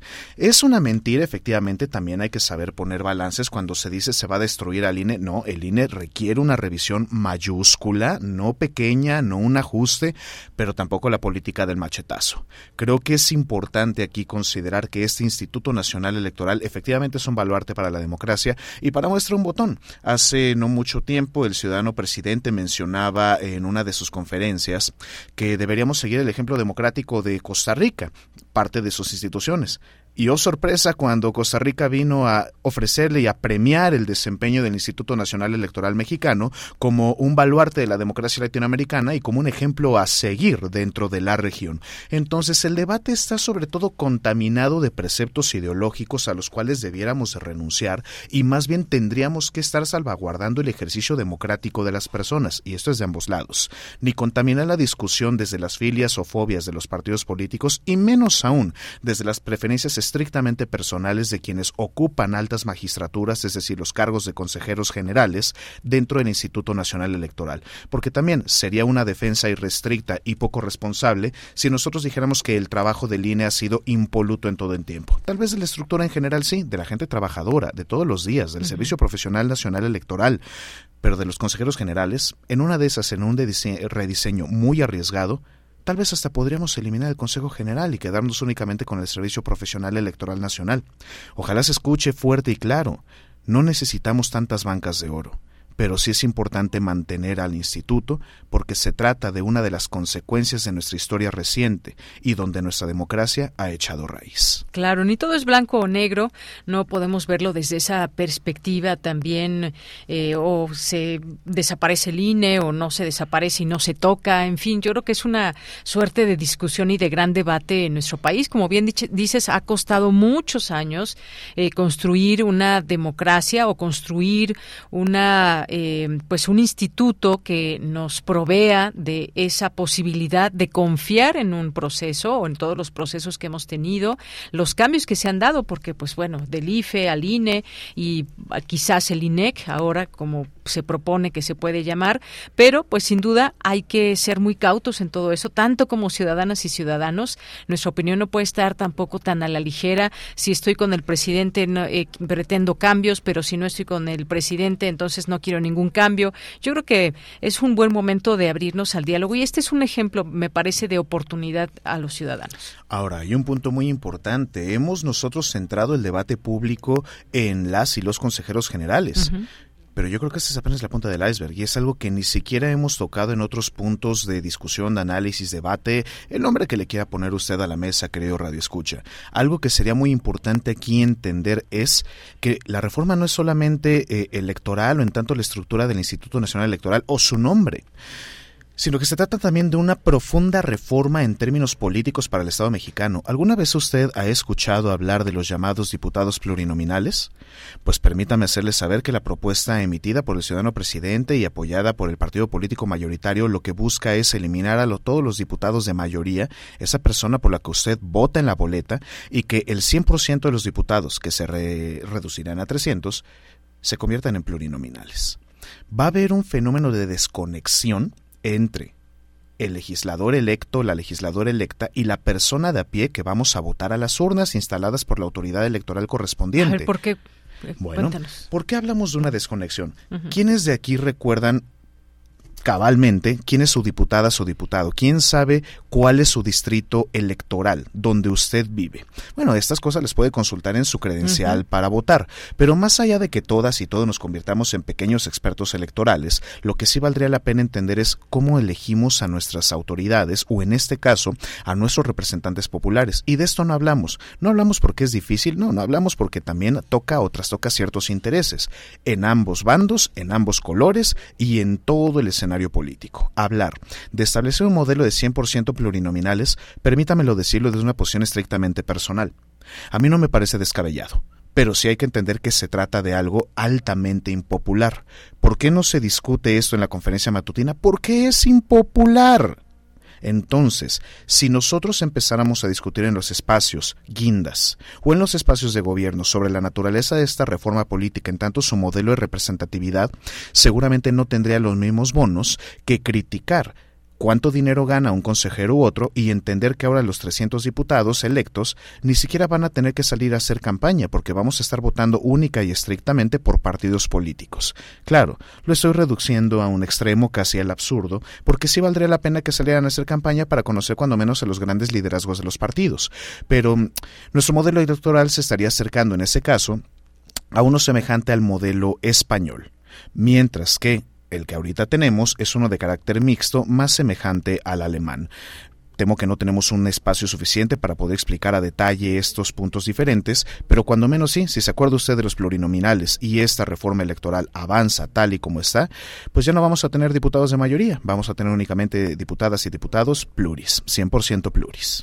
Oye, pues sí, sí es cierto que de pronto hay esta desvinculación entre la sociedad y como, como ciudadanos, eh, pues no, quizás lo tuvimos en la boleta esa vez, tachamos la opción que nos corresponda, la opción que es de nuestra preferencia, pero después eh, se nos olvida hasta el nombre o de qué manera nos vinculamos. También vamos a hacer esta parte de ser autocríticos como ciudadanas y ciudadanos, porque de pronto pues ya les dimos nuestro voto y pues ahí que hagan lo que quieran en la Cámara de Diputados, por ejemplo, ¿no? Entonces creo que de eso no se trata y a veces pues se nos eh, o se les olvida muchas veces a diputadas y diputados que pues se deben a la gente y a ese voto y aunque no se vinculen, pues representan una parte importante por la cual han llegado ahí. Pero bueno, es un tema que sin duda genera muchas ámpulas y hemos visto estas declaraciones desde Pablo Gómez que está señalando muy fuertemente que como los presidentes ponen al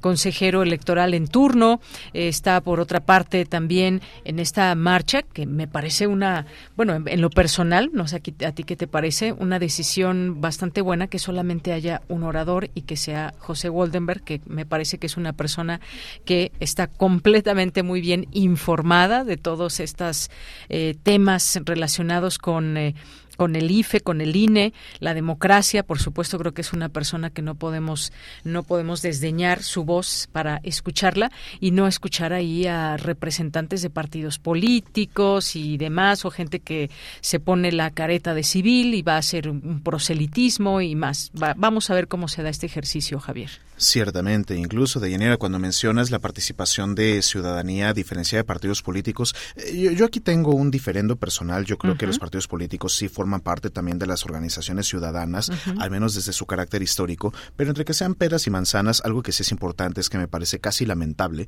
ver al revolucionario institucional tratando de ponerse la casaca del INE Oigan, si se acuerdan que ustedes eran el partido hegemónico autoritario en este país y que tuvimos que crear un INE precisamente por los abusos de ese instituto político, no hay que olvidar nuestra por historia. Sus trampas democráticas. Efectivamente. Entonces, si tenemos un INE precisamente, más bien. Totalmente. Si tenemos un INE hoy en día es precisamente porque esa gente hizo lo que hizo desde la Secretaría de Gobernación.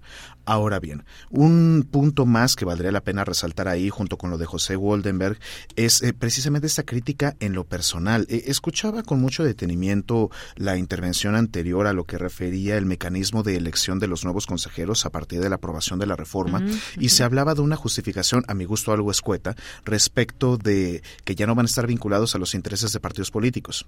Ah, pero a ver, pensemos. Si la ciudadanía va a elegir de una bolsa previamente elegida por el presidente o por otras autoridades, pues no estarían ya entonces todos cooptados desde un principio antes de que la gente pueda votar y realmente decidir quién sí y quién no. Entonces me parece un argumento endeble y muy semejante al actual modelo. Pero esto lo tenemos que entender. El actual modelo no creo que sea necesariamente malo. Lo que tendremos que pensar es en la ética y en la probidad de las personas que se están impulsando desde las diferentes fracciones parlamentarias. O incluso cuando decimos es que están vinculados a los intereses de los partidos políticos. O sea que esta reforma está vinculada al interés de un partido político mayoritario. Si nosotros vamos a jugar con esa lógica, pues difícilmente lo podemos sostener en realidad. Entonces creo que será muy importante con pensar, considerar en cuáles van a ser esos perfiles, cómo se van a elegir realmente y pensando en que la gente vote por ellos, pues cuál va a ser el compromiso ciudadano. Es decir, ¿cuál va a ser la propuesta de campaña? ¿Tendría que haber una propuesta de campaña? Porque si todos van a ir con la palomita de que todos son honestos, todos son técnicamente sólidos, ¿qué pueden ofrecer para votar?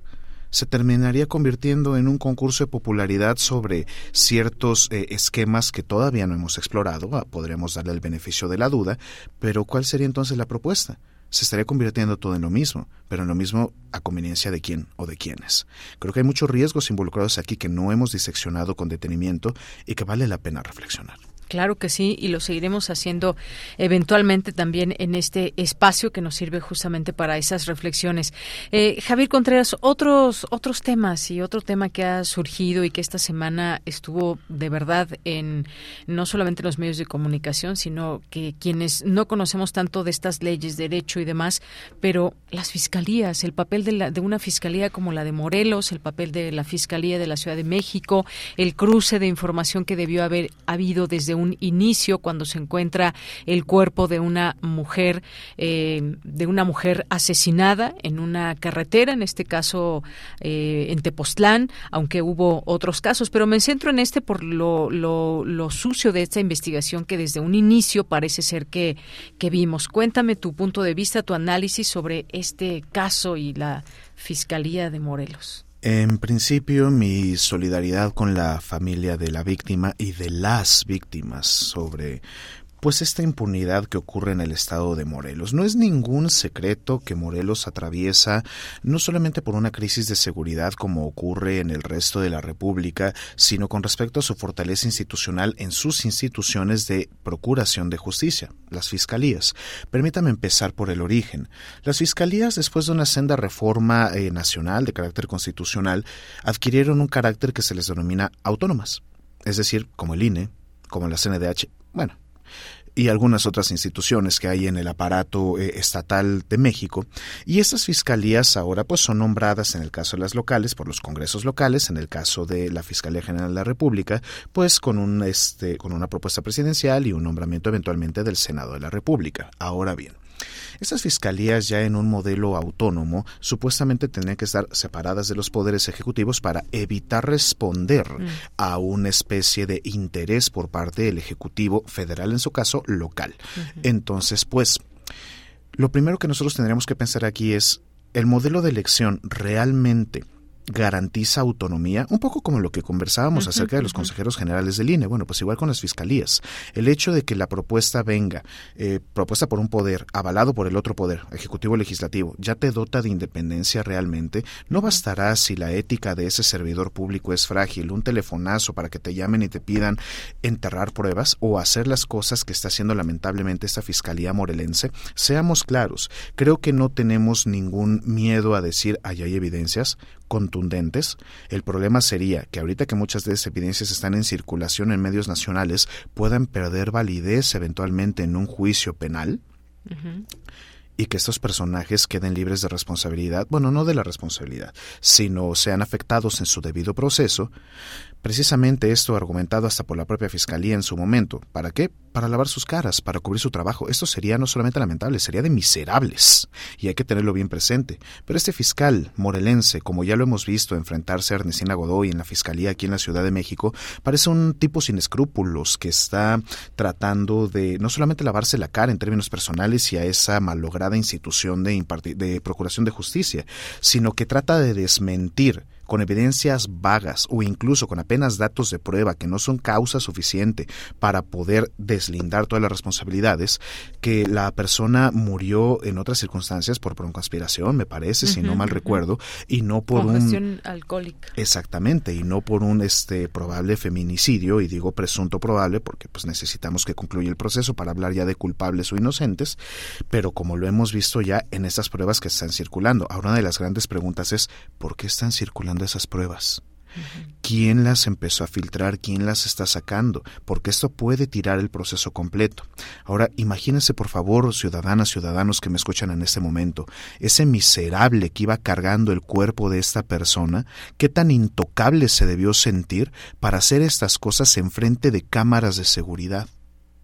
Ese es un fenómeno en este país llamado impunidad y que el presidente también lo llama como corrupción y lo tenemos que combatir, no solamente en términos institucionales, sino también en lo personal, en lo familiar, en lo colectivo. No es posible que este tipo de fenómenos ocurran y de un delito que tuvo lugar, o un presunto delito, mejor dicho, que tuvo lugar en Ciudad de México, que llegue hasta Morelos y que sea la Fiscalía de Morelos la que esté ensuciando el caso, tenemos muchas cosas que platicar aquí respecto del diseño del aparato estatal mexicano para la Procuración de Justicia. Es un caso muy triste, es un caso complicado, pero no complicado porque nos falte la verdad, complicado porque aquí los procedimientos sí nos lo están haciendo difíciles pero porque estamos ante una herramienta como un martillo.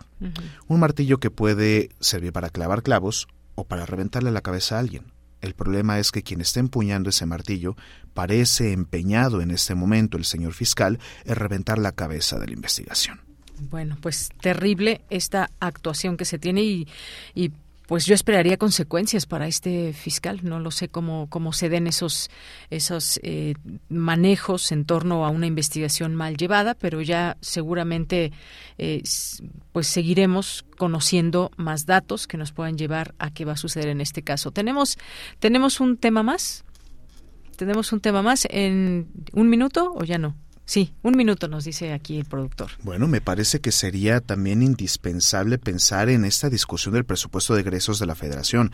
Ciudadanas, ciudadanos, yo sé que luego puede ser medio aburrido prenderle al canal del Congreso o entender acerca de quiénes son nuestros representantes, pero ahora se está debatiendo nuevamente los dineros del país. Esto lo hemos platicado en otros momentos en este mismo espacio, pero vale la pena que veamos cómo algunas instituciones, entre ellas el propio INE, están sufriendo nuevamente recortes a sus presupuestos, pero por fortuna estamos dirigiendo recursos públicos para las bombas que se van a necesitar para sacar agua de la refinería todavía en construcción de dos bocas o de algunos otros proyectos prioritarios. Quiero ser muy claro con esto. ¿Son importantes las obras prioritarias? Por supuesto. ¿Van a traerle bienestar a la población? También. Pero creo que sí deberíamos poner en tela de juicio el por qué algunos presupuestos se hinchan de una manera tan extraordinaria, cuando las planificaciones originales no decían esa cantidad de recursos desde el principio del sexenio, y en un segundo momento, que eso se puede justificar con algunos ajustes desde Hacienda, porque hemos aumentado de forma consecuente el gasto militar en este país. Creo que eso es un punto que debemos dejar a la reflexión y al corazón de cada cual frente a, nuestros transistores. Bien, pues muchas gracias, como siempre, maestro Javier Contreras. Muy buenas tardes. Muchísimas gracias, Deyanire, para todo nuestro amable auditorio. Cuídense mucho y que tengan un estupendo fin de semana. Igualmente para ti. Y nos vamos ahora a Melomanía RU con Dulce Wet. Melomanía RU con Dulce Wet.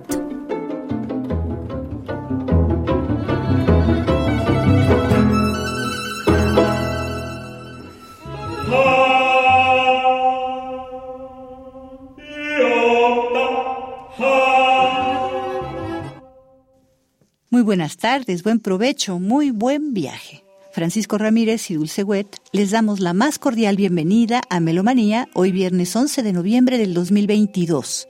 El próximo domingo se cumplen 30 años sin Maurice Ohana, compositor y pianista británico-francés. Ohana nació en Casablanca, protectorado francés de Marruecos. En 1913 falleció el 13 de noviembre de 1992. Estudió en París, Roma, Barcelona, piano, contrapunto, participó en la fundación del Grupo Zodiac, cuyo objetivo esencial era la defensa de la libertad de expresión que se oponía al dogma musical imperante, no solo a la tradición musical austrogermánica, también al serialismo y al neorromanticismo francés del momento.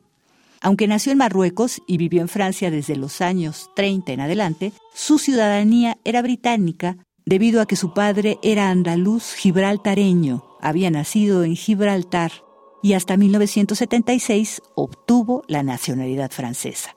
Su estilo musical está marcado por la influencia mediterránea, de la música popular, del cante hondo andaluz principalmente y también la música africana, y la más tardía se sitúa entre De Falla y Debussy. De Maurice O'Hara estamos escuchando Noche de Pushkin para 12 voces mixtas, contralto y viola da gamba. Esto es música del álbum monográfico de Maurice O'Hara, Musicatriz, dirigidos por Roland Jairaveran.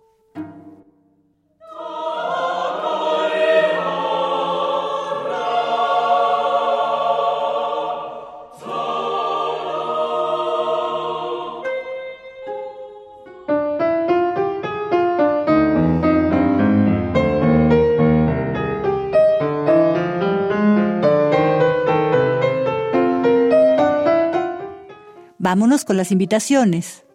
Buenas tardes, amigos Radio Escuchas. Soy Fernando Galvez director del Centro Vladi de la Universidad Autónoma de la Ciudad de México. Queremos invitarlos a una exposición Vladi contemporáneo que trata de reflejar con los artistas que tenemos dispuestos en esta muestra una época muy interesante para la cultura y el arte mexicano. Hubo una confluencia de grandes maestros del arte que fueron aglutinándose primero en la amistad, después en el intercambio de ideas estéticas, filosóficas, políticas.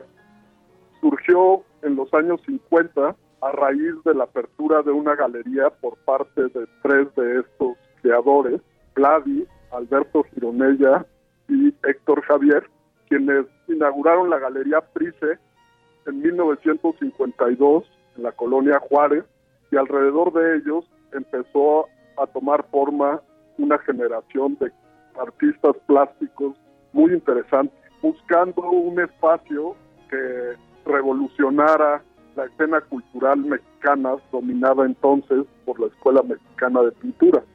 Un polo de discusión y replanteamiento de los parámetros estéticos y de las ideas que se movían en México en aquel entonces, bautizada a posteriori como la generación de la ruptura, abrió nuevos caminos para las artes plásticas, de las cuales una de las más destacadas es sin lugar a dudas la obra de Vladi.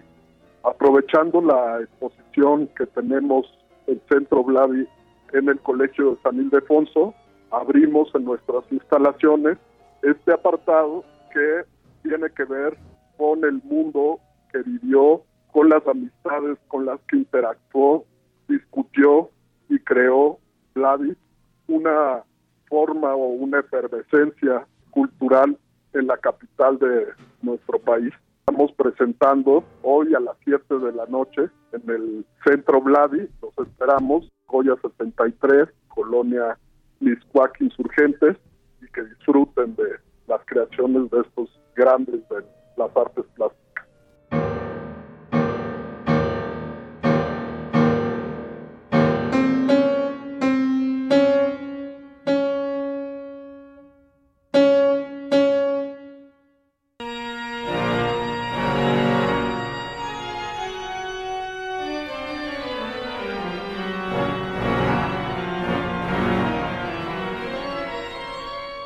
Muy buenas tardes, estimados amigos de Prisma RU.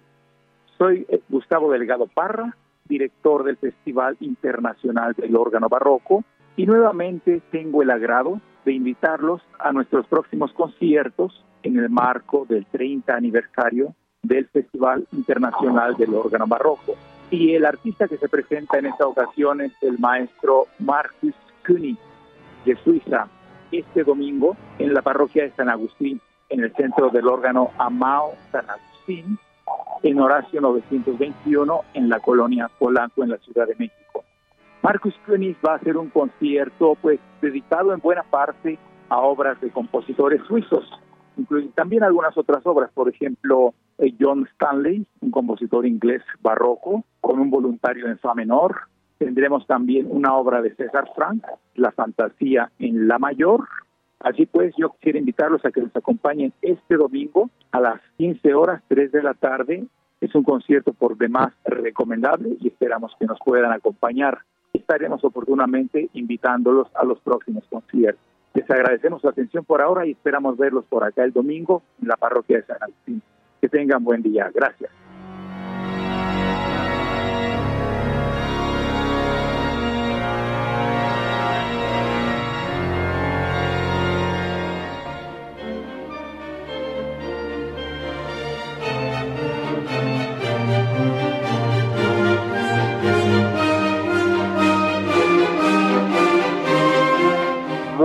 Tardes a todas y a todos, audiencia de Radio Prisme RU. Soy Silvan Gazozón, director de orquesta, invitado esta semana con la Orquesta Filarmónica de la UNAM para dirigir dos conciertos que tendremos este fin de semana, el sábado 12 de noviembre a las 8 de la noche y domingo 13 a las 12 en la sala Nezahualcóyotl con un programa estupendo de dos obras increíbles el estreno en México del concierto de violín del compositor peruano Jimmy López con la fantástica violinista española Leticia Moreno.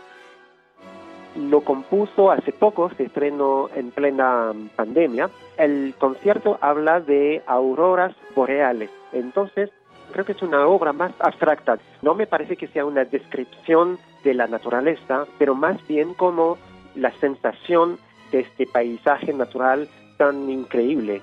Es una obra bien clásica en su forma, tres movimientos. Primer movimiento entre lento y rápido, segundo movimiento que es más lento y el tercero que es más rítmico, más enérgico, como todos los conciertos clásicos. Pero sí es una obra que trae muchas eh, imágenes, muchos timbres, muchos colores, por eso es una obra muy interesante. El lenguaje musical es accesible, es increíble, muy bien escrita, la orquestación y todo. Y luego la sinfonía número 2 de Brahms, bien conocida, muy romántica sinfonía, quizás la menos brahmsiana en el sentido de un Brahms muy pesado, muy fuerte, muy enorme. Entonces es una sinfonía más delicada, más sencilla. Para mí es mi preferida sinfonía de Brahms porque trae tantas emociones, tantas cosas diferentes de las tres otras sinfonías va a ser realmente un, programa muy interesante. Así que les invito a todas y a todos a venir a escucharnos y a escuchar su orquesta, la Orquesta Filarmónica de la UNAM.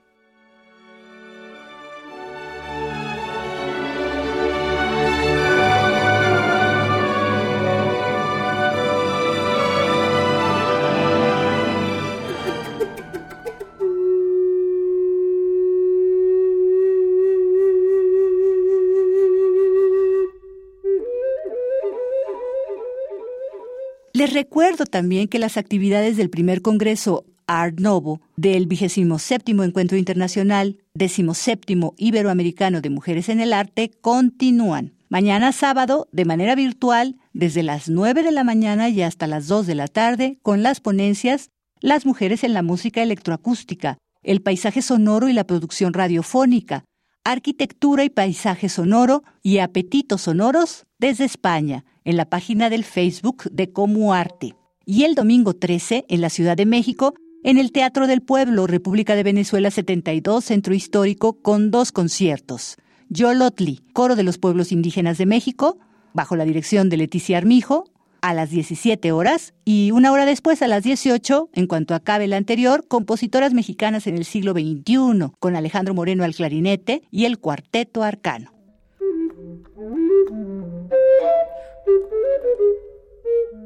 Y hasta aquí Melomanía de hoy viernes 11 de noviembre del 2022.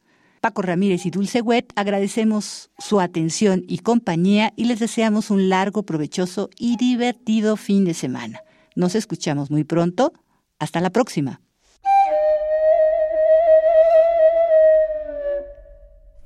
Bueno, pues muchas gracias, como todos los viernes aquí en este espacio a Dulce Wet y también eventualmente estas invitaciones que nos deja para que ustedes disfruten de distintos eventos musicales. Pues casi las 3 de la tarde nos despedimos. Muchas gracias por su atención, que pasen un buen fin de semana. Gracias a todo el equipo que toda la semana aquí está siempre atento, presente. Eh, em, aquí a Marco en la producción, Denis Lice en la asistencia, Montserrat Muñoz en las redes sociales. Hoy nos acompaña Michelle González, Montserrat Brito, ¿qué dije? Montserrat González, no, Montserrat Brito y Michelle González, Coco, Agustín Mulia, eh, em, Arturo también González y bueno, todavía está por aquí Javier Contreras. Así que nos despedimos con música, Javier. Tú querías algo, pero ya no da tiempo. Vamos a escuchar a Kiss, ¿qué te parece? Con Calling Doctor, Doctor Love. Con esto nos despedimos. A nombre de todo el equipo, soy de Yanira Morán. Gracias, buen provecho y hasta el lunes.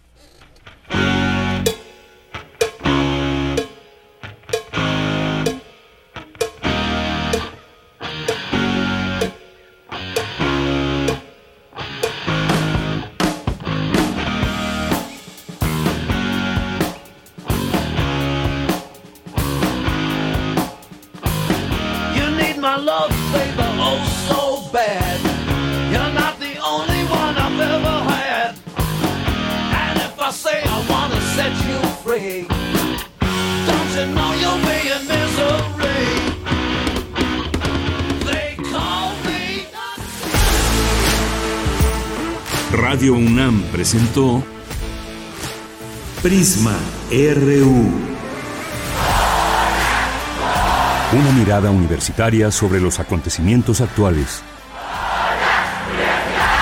Prisma RU. Relatamos al mundo.